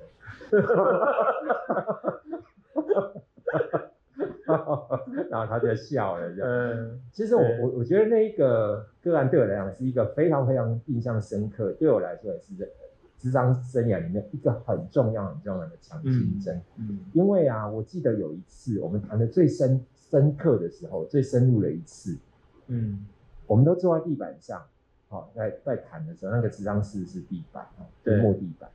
然后他那一天呢，整个人就已经躺下去了，放松的状态，放松，然后脚还踏到那个墙壁上。为什么我知道呢？因为第一，他躺下去的声音位置不一样，对。第二，你不会想到他昏倒吗？不会，他还在说话。哦，他的脚还在那里搓脚，所以我有听到那个墙壁有他的脚的那个声音。嗯哼。好，我完全没有说破，继续很正常跟他讲。对。我在想，那一次对他来讲一定是一个很特别的经验。哦。你想，一般的咨商师哪能够让他这么放松这样子，好像在家里面，是怎么可能？是。结果他那一天谈的好深入。嗯。我觉得。有时候从一个角度，我真的是没有办法察言观色啊，这也是事实。嗯，好，可是从另外一个角度，会不会这样子比较能够让对方放下心防？嗯，我自己的经验是似乎有，所以他一定有优点跟缺点。真的，嗯，对。哦，我觉得这个果然是不一样的。我觉得他用他就也有点像阿光老师刚刚讲，你要想从。优点的角度去想，多想一下这个你的这个对，好，最后阿光老师你讲，哎，对，刚才大家听了一段很精彩的阿鸿人生，有一首歌好像叫 《阿鸿的行不行啊》，对不对？嗯，好，那我的部分呢，我可能就比较，我比较没有像盛宏老师这么的，就是挑战性这么大，因为你我念了那个舞蹈系的。对，我自己会衡量一些状况，那我也比较容易就是容易转弯，因为我的方向盘可能没有锁得很紧，所以有些状况之下我就会转弯这样。那我那时候因为那时候师呃张师大只有开放辅导系跟国文系，那为什么我没有填国文系？因为国文系要写书法哦，对，那我看不到我怎么写书法。那如果书法没有办法过，张师大那时候还还后来后来有讨论一些机制啦，就是可以替代，但是那时候没有。那我写书法可能真的很难，所以那时候我就念辅导系。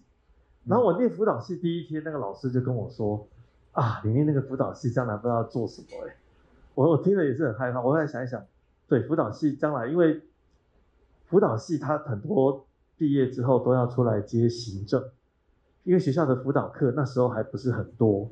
嗯，但一个一个学校可能只有，比如说一般只有一个礼拜只有一节。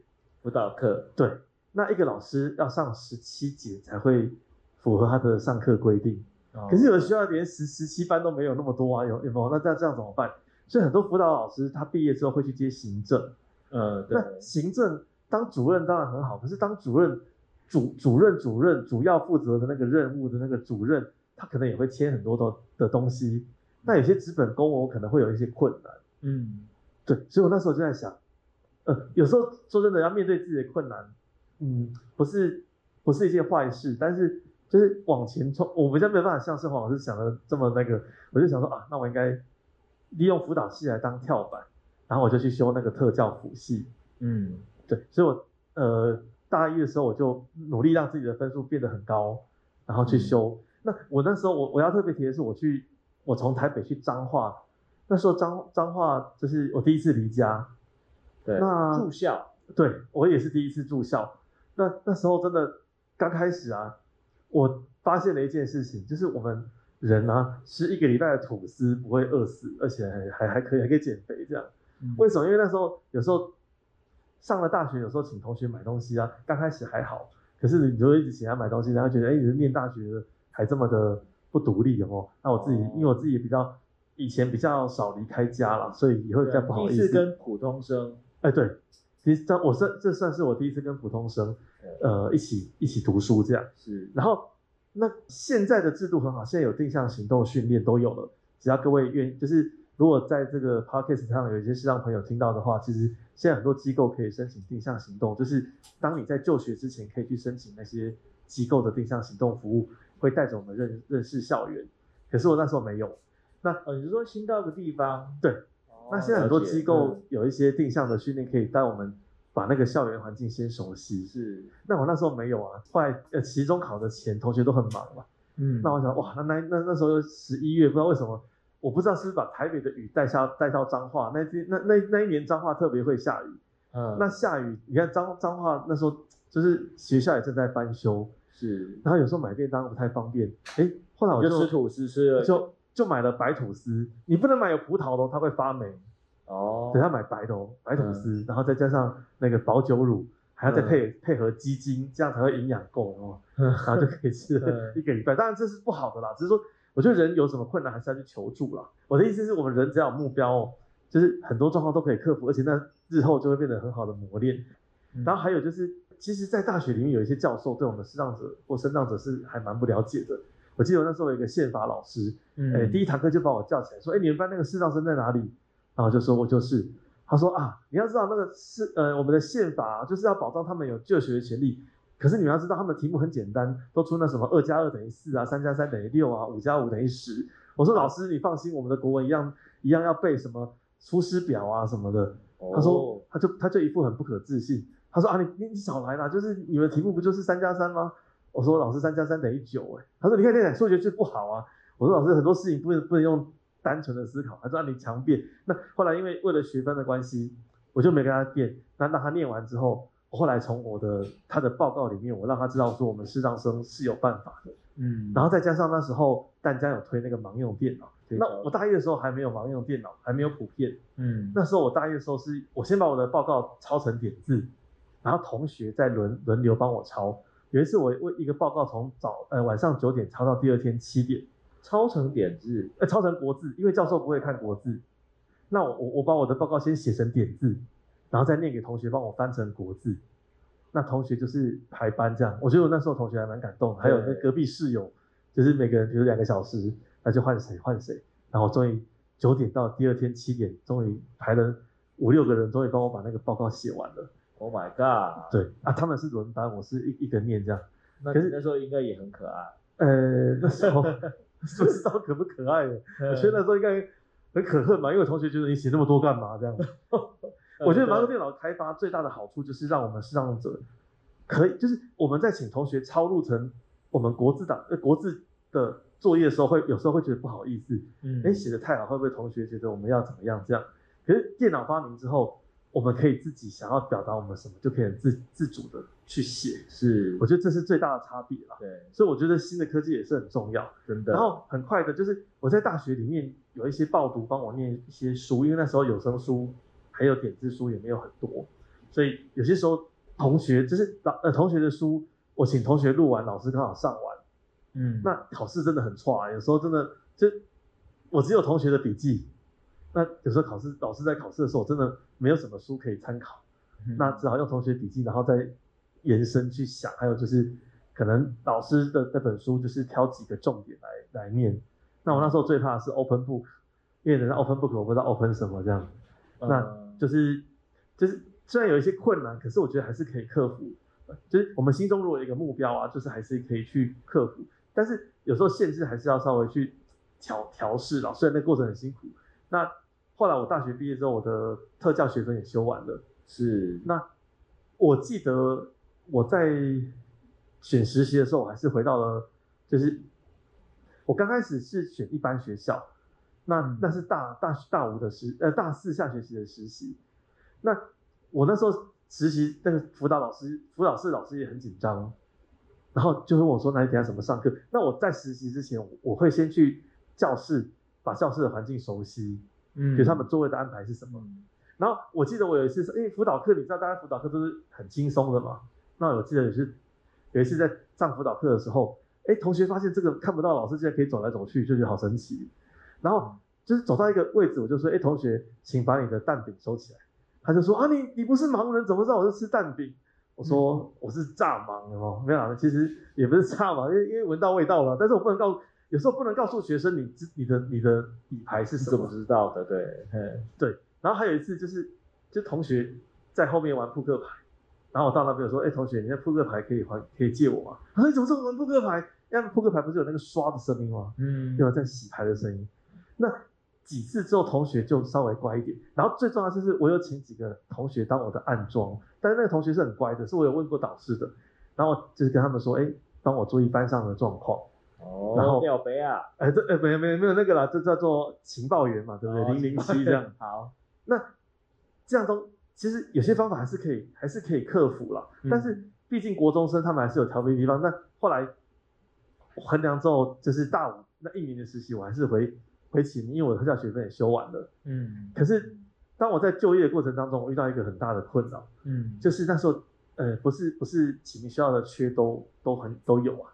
啊，我第一次考外面学校，就是考试的过程，什么，尤其是我们视力不好，就是你可以什遇到什么样的人都有。我就记得我有一次考新北市的教师甄试，嗯，然后我的笔试，因为笔试是你考多少分就多少分嘛，笔试九十七，我印象很深刻。然后试教也九十几。可是我的口试，他及格是七十二，他给我七十一点五。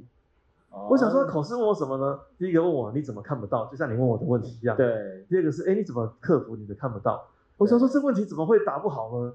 我答得很很顺啊。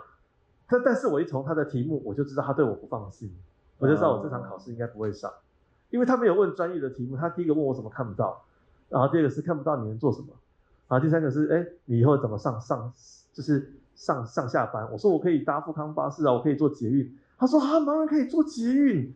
我想说，一个老师怎么那时候是民国九十年，我想一个老师怎么会连盲人可以坐捷运都还这么就是还这么封闭还不知道。嗯、然后第四个他还问我说，哎、欸，那如果你今天有一个牛排，你要怎么吃？我说老师，你等晚上请我吃饭，我就吃给你看。因为我已经知道我考不上了、啊，就豁出去了。然后我最后一个问题，我说老师，你不要问我了。我说你你一定不会让我上。但是我要说的是，嗯，每就是每个人对每个每个。族群或者是每个呃知道的事情或者身心障碍者都有一个刻板的印象，但是你何不让那刻板印象稍微在你的心里有一些改变的机会？那我就出来了。但是那一场我是没有考上，但是我希望那那在场的那些主任跟老师会有一些感觉，或者是呃在就是在 podcast 上如果有听到的未来可能会考别人，呃这些人可能会有一些障碍或者是一些弱势的时候会有一些想法。因为我们总是会有一个刻板印象，那刻板印象有时候不见得是对的、啊。有时候你看他穿得很漂亮，其实他内心很恐怖啊，不，不是我意思是，对不对？就是视障者，你会觉得视障者，可是其实现在已经有盲用电脑可以克服某些问题，或者是我们的制度上可以做什么样的改变，让视障者的就业更宽广。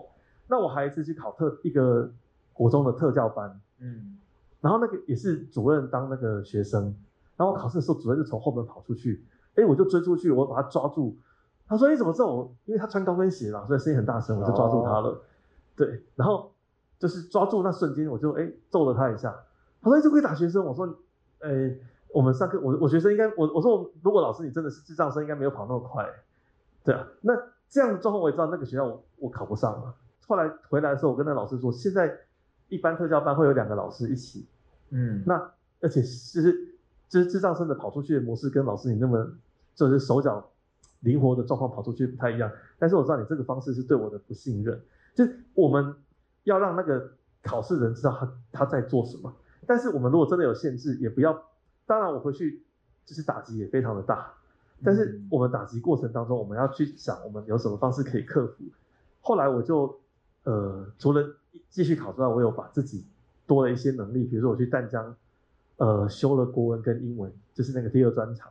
然后我也我也这这个期间，其实我不排斥按摩，我觉得，呃，虽然有时候会有点不太甘愿，就哎，我好不容易考完师大，啊也念了大学，可是就做按摩有就有时候觉得有点不甘愿，但是我们何不用另外一个角度想说，如果我们用这些大学的辅导的能力去一边。帮做帮忙那个客人做身体的舒压，一边做心理辅导，不是很厉害吗？叫身心舒压啊！对对对对对对对。所以我那时候就考了乙级跟丙级的证照。哦，对。然后后来哎，启明校有开缺，然后我就回启明校当现在的巡回辅导，然后也去跟融呃融合教育里面去做适当的宣导。然后后来呃师大的研究所，呃我这边要强调一点是，就是我们在这路路程当中。会遇到很多对我们不了解的人，但是也有一些贵人可以让我们很感谢的。嗯、对，像我在大学的时候，我缺了很多有声书嘛。那那时候启明分馆有一个报读的志工，嗯，他寒暑假比我还要认真。他每次六月底就问我说：“你有没有书？什么书要念？”我想说，我准备先出去玩一玩，再打电话给你，就打来了。真的是，那他人很好，他都帮我念书。然后教师甄试的时候，一大本书。他每天念，啊，我在旁边打瞌睡，不是、啊，就是他每天帮我念，啊，我就在旁边听听听听，哇，他每天花六个小时帮我念那些书，那我说他念那种书，他还需要用音调高高低起，哎，倒是不用，因为念念过去就好，因为那教科书主要是念清楚就好，对，因为他不是武侠小说，比如、哦、说，哎，当什么什么当当那个马斯洛遇上个别需求的时候，生理需求的时候，就就就就不用那种抑扬顿挫了咯。对，那我戏称那个职工叫兰姐。那他真的帮我很多，可是有几年，因为我为了考教师，试试考不上，心心情也不太好。对。后来我跟试着想要再联联系他的时候，诶，有几年我都重要节日我都打给他，可是他妈妈跟我说他不在。诶，我打了第六年，他妈妈跟我说你不要再打，我才知道他那几年因为身体因素就就离开了。哦，是啊。所以我要说，就是我们要感谢人啊，嗯、要及时去感谢他。那个那个兰姐这种印象很深刻，她那时候知道我心情不好，还带我去兄弟饭店吃饮茶。还带我去听那个魏龙豪的相声，哇！对，兄弟饭店是我那个棒球喜欢的那个队，我第一次吃饮茶是那个志工带我去吃的，我才知道说，哎呦，我那个喜欢的棒球队那个饮茶真的还不错吃这样。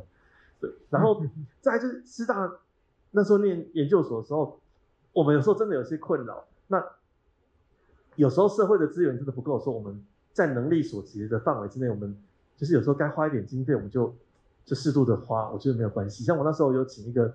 专门帮我校对论文的志工，呃不不，工读生，嗯，那我请他一定要陪我念到，就是论文结束。为什么？因为因为我们论文从头到尾，如果换很多人，他会不知道我们的架构是什么。嗯，对啊，那个那那个那个同学也非常好，他他就问我说，哎，那我如果你念不完怎么办？我说念不完，我会尽量念完。他说，那我中间如果结婚怎么办？我说你结婚还是继续帮我继续帮我的志工，那继续当我的那个工读生。没有开玩笑啦，就是我的意思是，有时候有些东西我们该。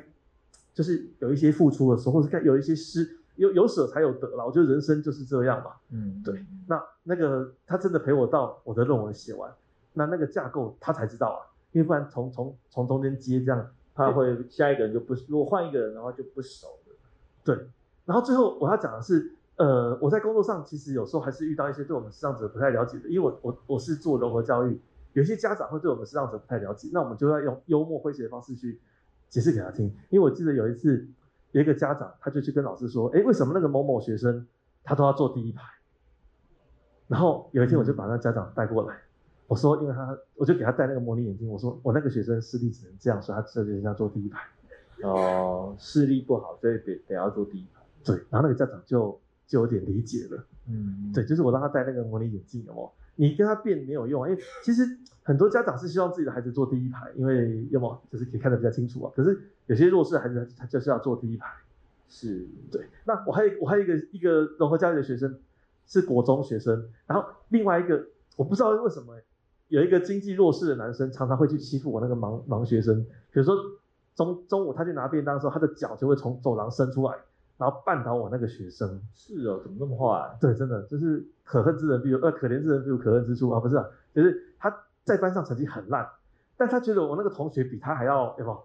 就是他可以让他可以以他为就是作为他显示自己还有一点能力的那个哦，对，然后甚至有时候他会把他便当，哎。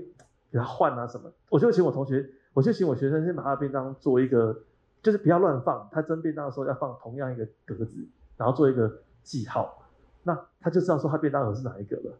那有一天我就请那个学生来吃饭，然后也请他爸妈吃饭，我就说，哎呀，就是我那，然后我就跟他说，就是我那个学生因为视力不好啊，然后就是呃，就是大家应该要互相协助。然后因为我我我出现，然后就请他们吃饭。他爸妈看到我的状况，就会有一些感觉，然后那孩子，哎、也也会有一些感觉，所以有时候有有时候我视力不好，如果今天视力很好的话，那可能爸妈也会跟我说，啊，你老师你给丢下，对不？不要看到我视力不好，然后又这么有诚意哦，哎、欸，他们有些有些事情不用用言语，只要我们的行为表现，就可以就可以让一些尴尬稍微有一点化解。嗯嗯，哎，汪老师，你的职场上面也是发生了蛮多的一些事情哦，但是我我的意思是，有时候我们人就是。嗯，就像盛豪老师说的，有时候我们视力不好，可是视力不好，就是别人要跟我们冲突，也会想一想，哎，这样冲突好像不太对，对不对？如果跟一个盲人冲突，那不是瞎瞎搅和嘛，对不对？后来我想想，我虽然没有，我后来没有走上正常的辅导，可是我走一般适当的辅导，虽然没有走到我原原来的路，可是我这样的把它稍微做一些转弯，也也是一种，呃，也是一种不错的改变。那我要说的是。呃，有时候我们在人生路程当中，就是在实现目标的过程当中，会有一些困难。嗯，嗯，呃，第一个，我们在评估的时候要看自己的个性是怎么样。对，比如说我们不要，因为每个人都只有独一无二的嘛。像我的很多视障生都想要变成萧煌奇，可是萧煌奇只有一个嘛。那我们要评估我们自己的状况。可以当王俊杰。呃，对对对对对对对对对对，你王俊杰就不想当萧煌奇了，对不对？对。那李生光也不想当王俊杰嘛，对不对？所以要当自己啊。然后再就是，我就去多问别人，或是多评估自己的状况。对，有时候别人的路不一定我们走得通，但是我们可以用我们自己的方式把那个路走的，哎，跟别人不一样。了解。对，这就是我大概的想法跟体会。这样了解。哎，那我们进下一趴，下一趴叫做我自己定了一个 叫做少了视觉的日常生活。你们的日常生活就是好比说是兴趣啦，或者什么怎么。排遣自己的时间，我觉得对我来讲，呃，兴趣比较早期，比较晚很多了。那、嗯、呃，从工作以后，尤其在那个当秘书长之后，嗯、那个整个整个状态就是跟很多上班族一样，就变得很好好乏味啊。那只好在工作里面去找乐趣。嗯。现在要说有什么兴趣，嗯，我我努力的在找，然后也也觉得应该要再玩一点不一样的事。但你现在真、哦、真问我要玩什么，我还真不知道。嗯，因为以前我实在玩太多了，以前在学校的时候疯狂的玩。嗯，嗯那呃，另外一个角度啦，我我觉得对我来讲，那个日常的生活。有时候也常在给自己一些新的功课，嗯，好，比方说，呃，我从一开始不太能够自己拿着手杖往外走，嗯，然后到开始拿着手杖往外走，这当然经过很长的一段时间，要克服心理上面的，对对对对，还有，嗯，我我要走到很多陌生的地方，因为工作的关系，嗯，有这样的需要，嗯，好，那呃，在。在前几年的工作，有时候一个礼拜可能有三天都在高铁上，然后就南北这样跑，跑的地方也都是不一样的地方，那就会有另外一个议题跟课题，就是到了一个陌生的地方的时候，那我怎么怎么办？怎么去真正的抵达那个那个位置，而不是我总不能高铁站到了，然后我的目的地就到了，不会啊，对，还有接下来的接驳，然后甚至于。呃，下车以后还有一段路，嗯，所以就会给自己很多的新的课题跟挑战。嗯，就是也许一开始我让自己在一种安全的状态。呃，主要交通工具下车以后就坐计程车，嗯，可是会觉得这样的人生不够有意思，那就会开始换做别的，啊，例如说坐公车，好，坐公车下车以后就会有另外一个议题，就是那我要怎么到达那个目的地？我还记得我第一次哦做这个尝试的时候是到那个宜兰，我那天户外就是我我那天要开会。然后我我其实从来没有一个人去过宜兰县政府，嗯、那是我第一次自己要去，然后就做了那个首都客运还是什么，反正就是就先查一下那个资料的。当然当然，就查了资料就就知道会在那附近就下车。对。那以往我的方式就是问路人，对，一定有路人让我问，然后于是我就可以到达那个目的地，这是台北经验。嗯。结果那天不是。下车怎么完全一个人都没有？嗯，不知道该怎么办。我的会议已经快要开始了。好，那怎么办？我我又我又是一个不太喜欢麻烦主办单位的人。嗯，我就觉得，呃，如果我有需要的话，应该尽早跟人家讲。那在这个时候打电话求救，这不太对。我就开始很注意的听，到底周边有没有人在那走来走去，就是没有人。这时候有一台摩托车出现。我就拦摩托车，怎么拦啊？就给他，哎、欸、哎、欸，就是这样子，嗯，哎，然后他知道我在跟他挥手，会在跟他叫他，他车子就停下来，就是这样开过去，然后又回头回来，倒退一点，对对对，然后我就因为我追上去嘛，那他就问我说要什么事，我就跟他说我要去那个宜兰县政府，他就把车放下，然后带我去，那个经验就是一种很奇妙的求生本能。嗯，连那个摩托车都可以把它拦下来。我在想说以后可能会拦大卡车，还是不要比较好，太危险。因为没有人的时候，你一定要想办法。嗯，哦，那像刚静静也问我说，我我在呃这个这个活动开始前，我在附近吃晚餐。对，其实附近我也完全不熟，我只知道麦当劳啦，那是我的备案。嗯，哦，因为以前我们小组讨论会在麦当劳。那我忘了麦当劳是几号出口，然后本来想说啊没有的话，那我就顶多吃麦当劳这样。嗯，那呃要出捷运站的时候，我就问问那个保全，这附近有没有什么吃的？然后就跟我说，我不能带你到那里，因为有点远。好，我就跟他说啊没关系，你只要告诉我往哪个方向走就好了。这时候我就开始用闻的，用听的。哦，我觉得我在外面自己一个人比较容易吃到面。嗯，大家知道为什么吗？因为那个面啊，在煮的时候比较有一些热气会跑出来，嗯，会比较有味道会跑出来。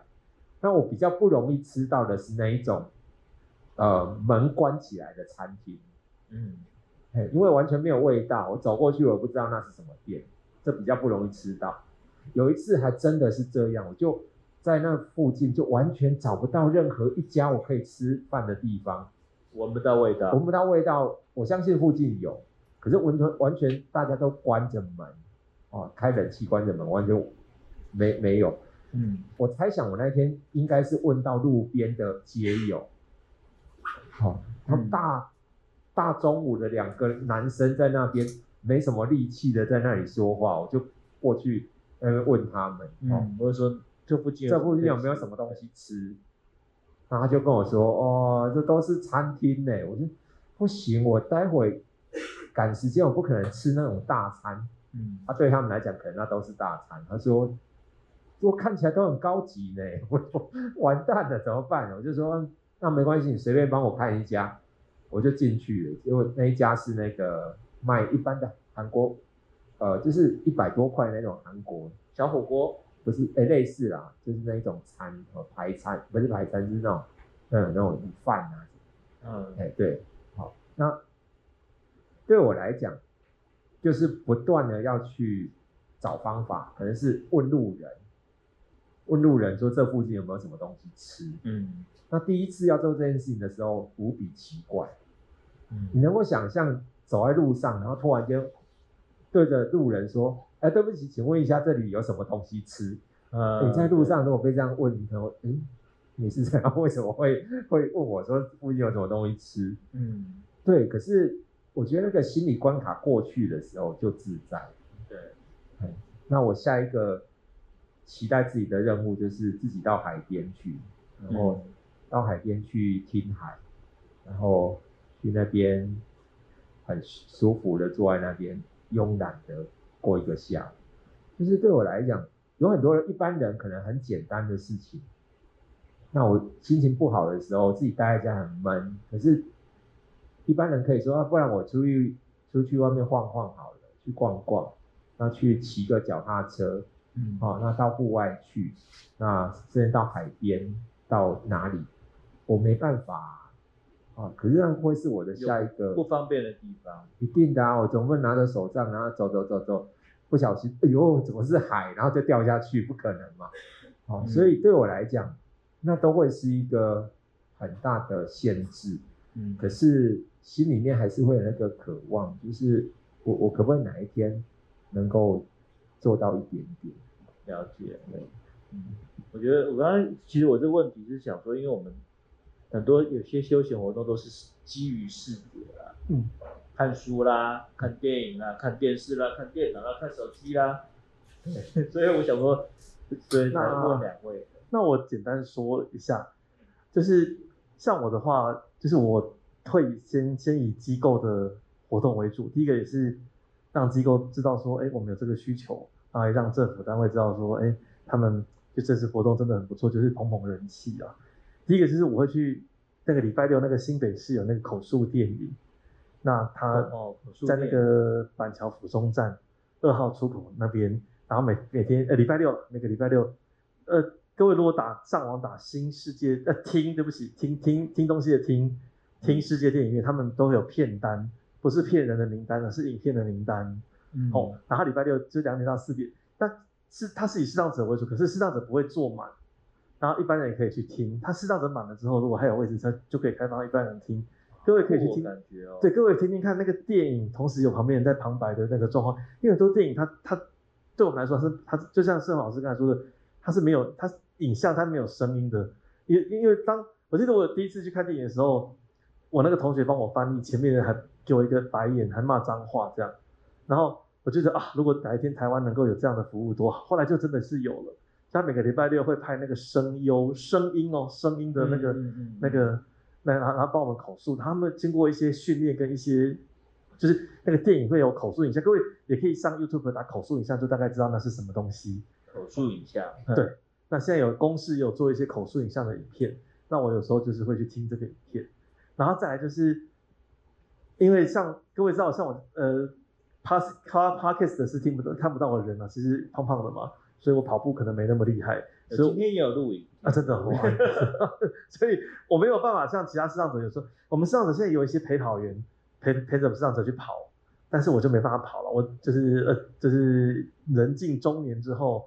就是步步为营嘛，对不对？就不能不太适合跑了，对。所以那但是我会，我我我，呃，如果其实我还蛮感动，是我有一次在脸书上，就是有一个我只是加过他好友，但是现在想起来蛮恐怖的啦。就我加过他好友，然后认识，就是才刚认识的，有就跟他说，哎，明天下午我想去阳明山走走，你可以陪我去吗？他才跟我说好，哎，结果明天我们就约在那个剑潭，然后就带我去阳明山，然后走一走，然后哎，其实那天刚开始我是蛮紧张的。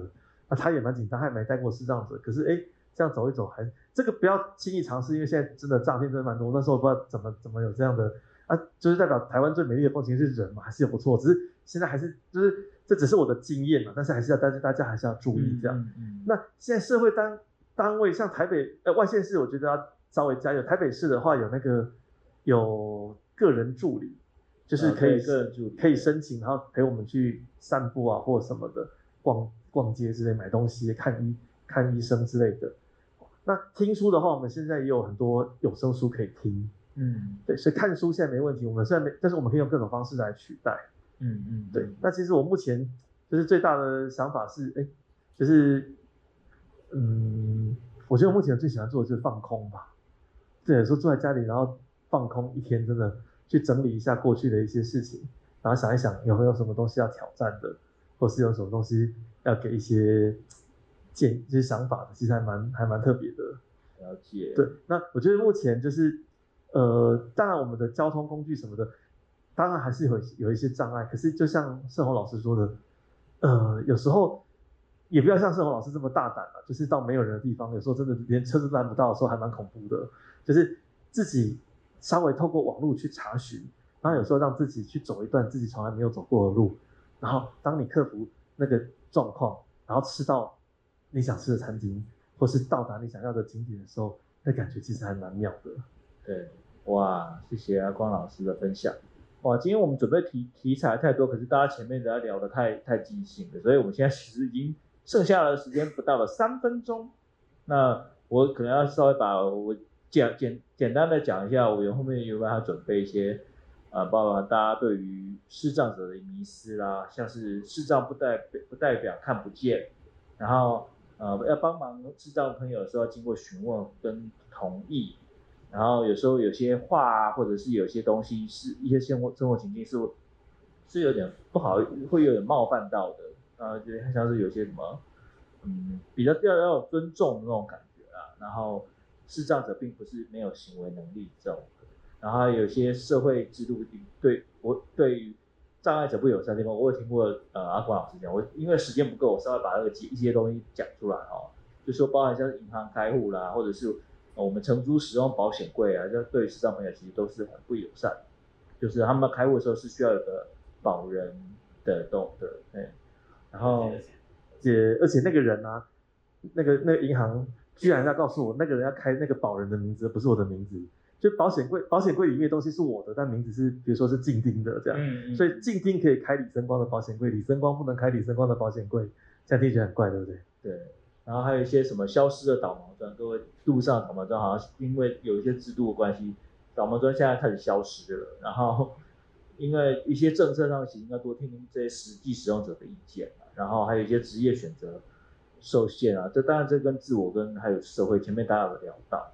然后就是遇到是原本想说讲一些是遇遇到视障朋友可以帮忙的事情，但可能就是时间不够。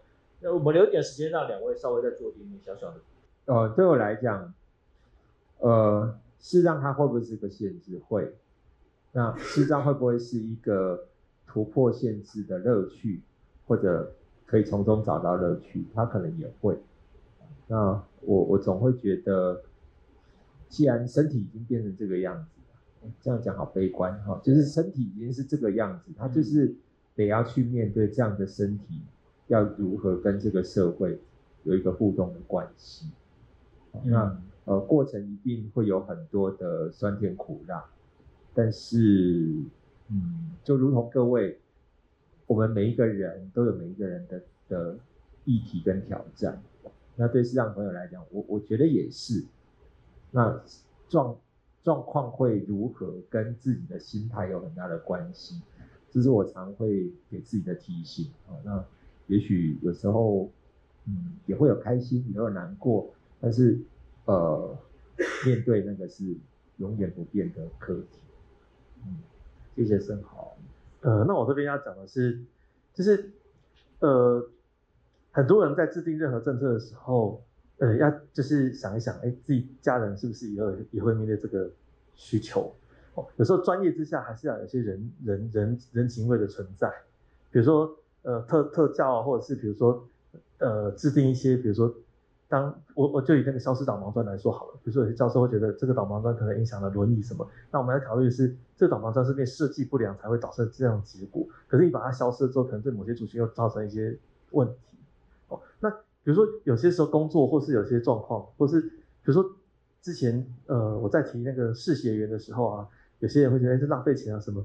可其实钱如果让就假设这个视协员可以让，就是让台湾多更多优秀的创意。那是不是这样的钱是不是就值得？对，有时候我们在审查或审核任何东西的时候，其实很多我我记得之前有一个捷运局局长，找第一个第一任捷运局长叫齐宝珍，可能大家都忘记了。对，他那时候其实刚开始捷运是没有电梯的，可是那时候有些身障团体，因为我印象很深刻，那时候我也跟着去敲手杖抗议这样。然后齐宝珍说：“哎，为什么捷运要电梯？电梯要花很多钱。”可是后来哎，终于被就是推动了。然后后来齐宝珍。我是后来听其他人接接接这个故故事了。他有一天他他带着他的爸妈搭捷运，他爸妈年纪很很老了，他才觉得哎电梯真的很重要。就是我们不管在什么位，我们或许在这位置很多权利，可当我们卸下这位置的时候，哎，你在那个位置种下了好因，就会得到好的结果。我们不知道为谁做什么，那我们要考虑说，哎，就是人生就是互相协助，而不是说你用你的专业或权利就否定了一些可能会造成有有爱，哎，爱心变把有爱变就是爱心的爱变成阻碍的爱，嗯，对。就是当你在有权利的时候，要多做一些好因，将来就会有一些好的成果。那当然，我们视障者，呃，就是暂时不会从地球上消失嘛。那我们今天我的分享，呃，也希望如果真的有周遭有一些视障朋友，或者有一些身体不太方便的朋友，有时候试着先从家里的门口走出来看看，然后再到巷口，然后呃，有些人的话，也就当做呃电视剧的其中一个情节，听过就就忘。嗯，重点是你自己走出来的那一刻会觉得很开心，对，谢谢阿光老师，哇，今天是很开心。我觉得就是，呃、欸，我我们这个题目叫做，因为你不知道，所以你你你对这些这些族群这些这样的人也会有所不知了。那今天希透过两位的分享，我觉得两位的分享都真的都很棒。然后呃，希望大家可以把这样的资讯啊带到你们身边的朋友、你的生活族群呃里面。那相信对我们整个社会，对于障碍者的一些处境啊，会更加的有有所理解，那甚至会带来一些改变。好，谢谢大家今天的参与，再次谢谢我们盛宏杨盛宏，然后还有我们的李胜光老师，谢谢谢谢谢谢大家，谢谢，拜拜。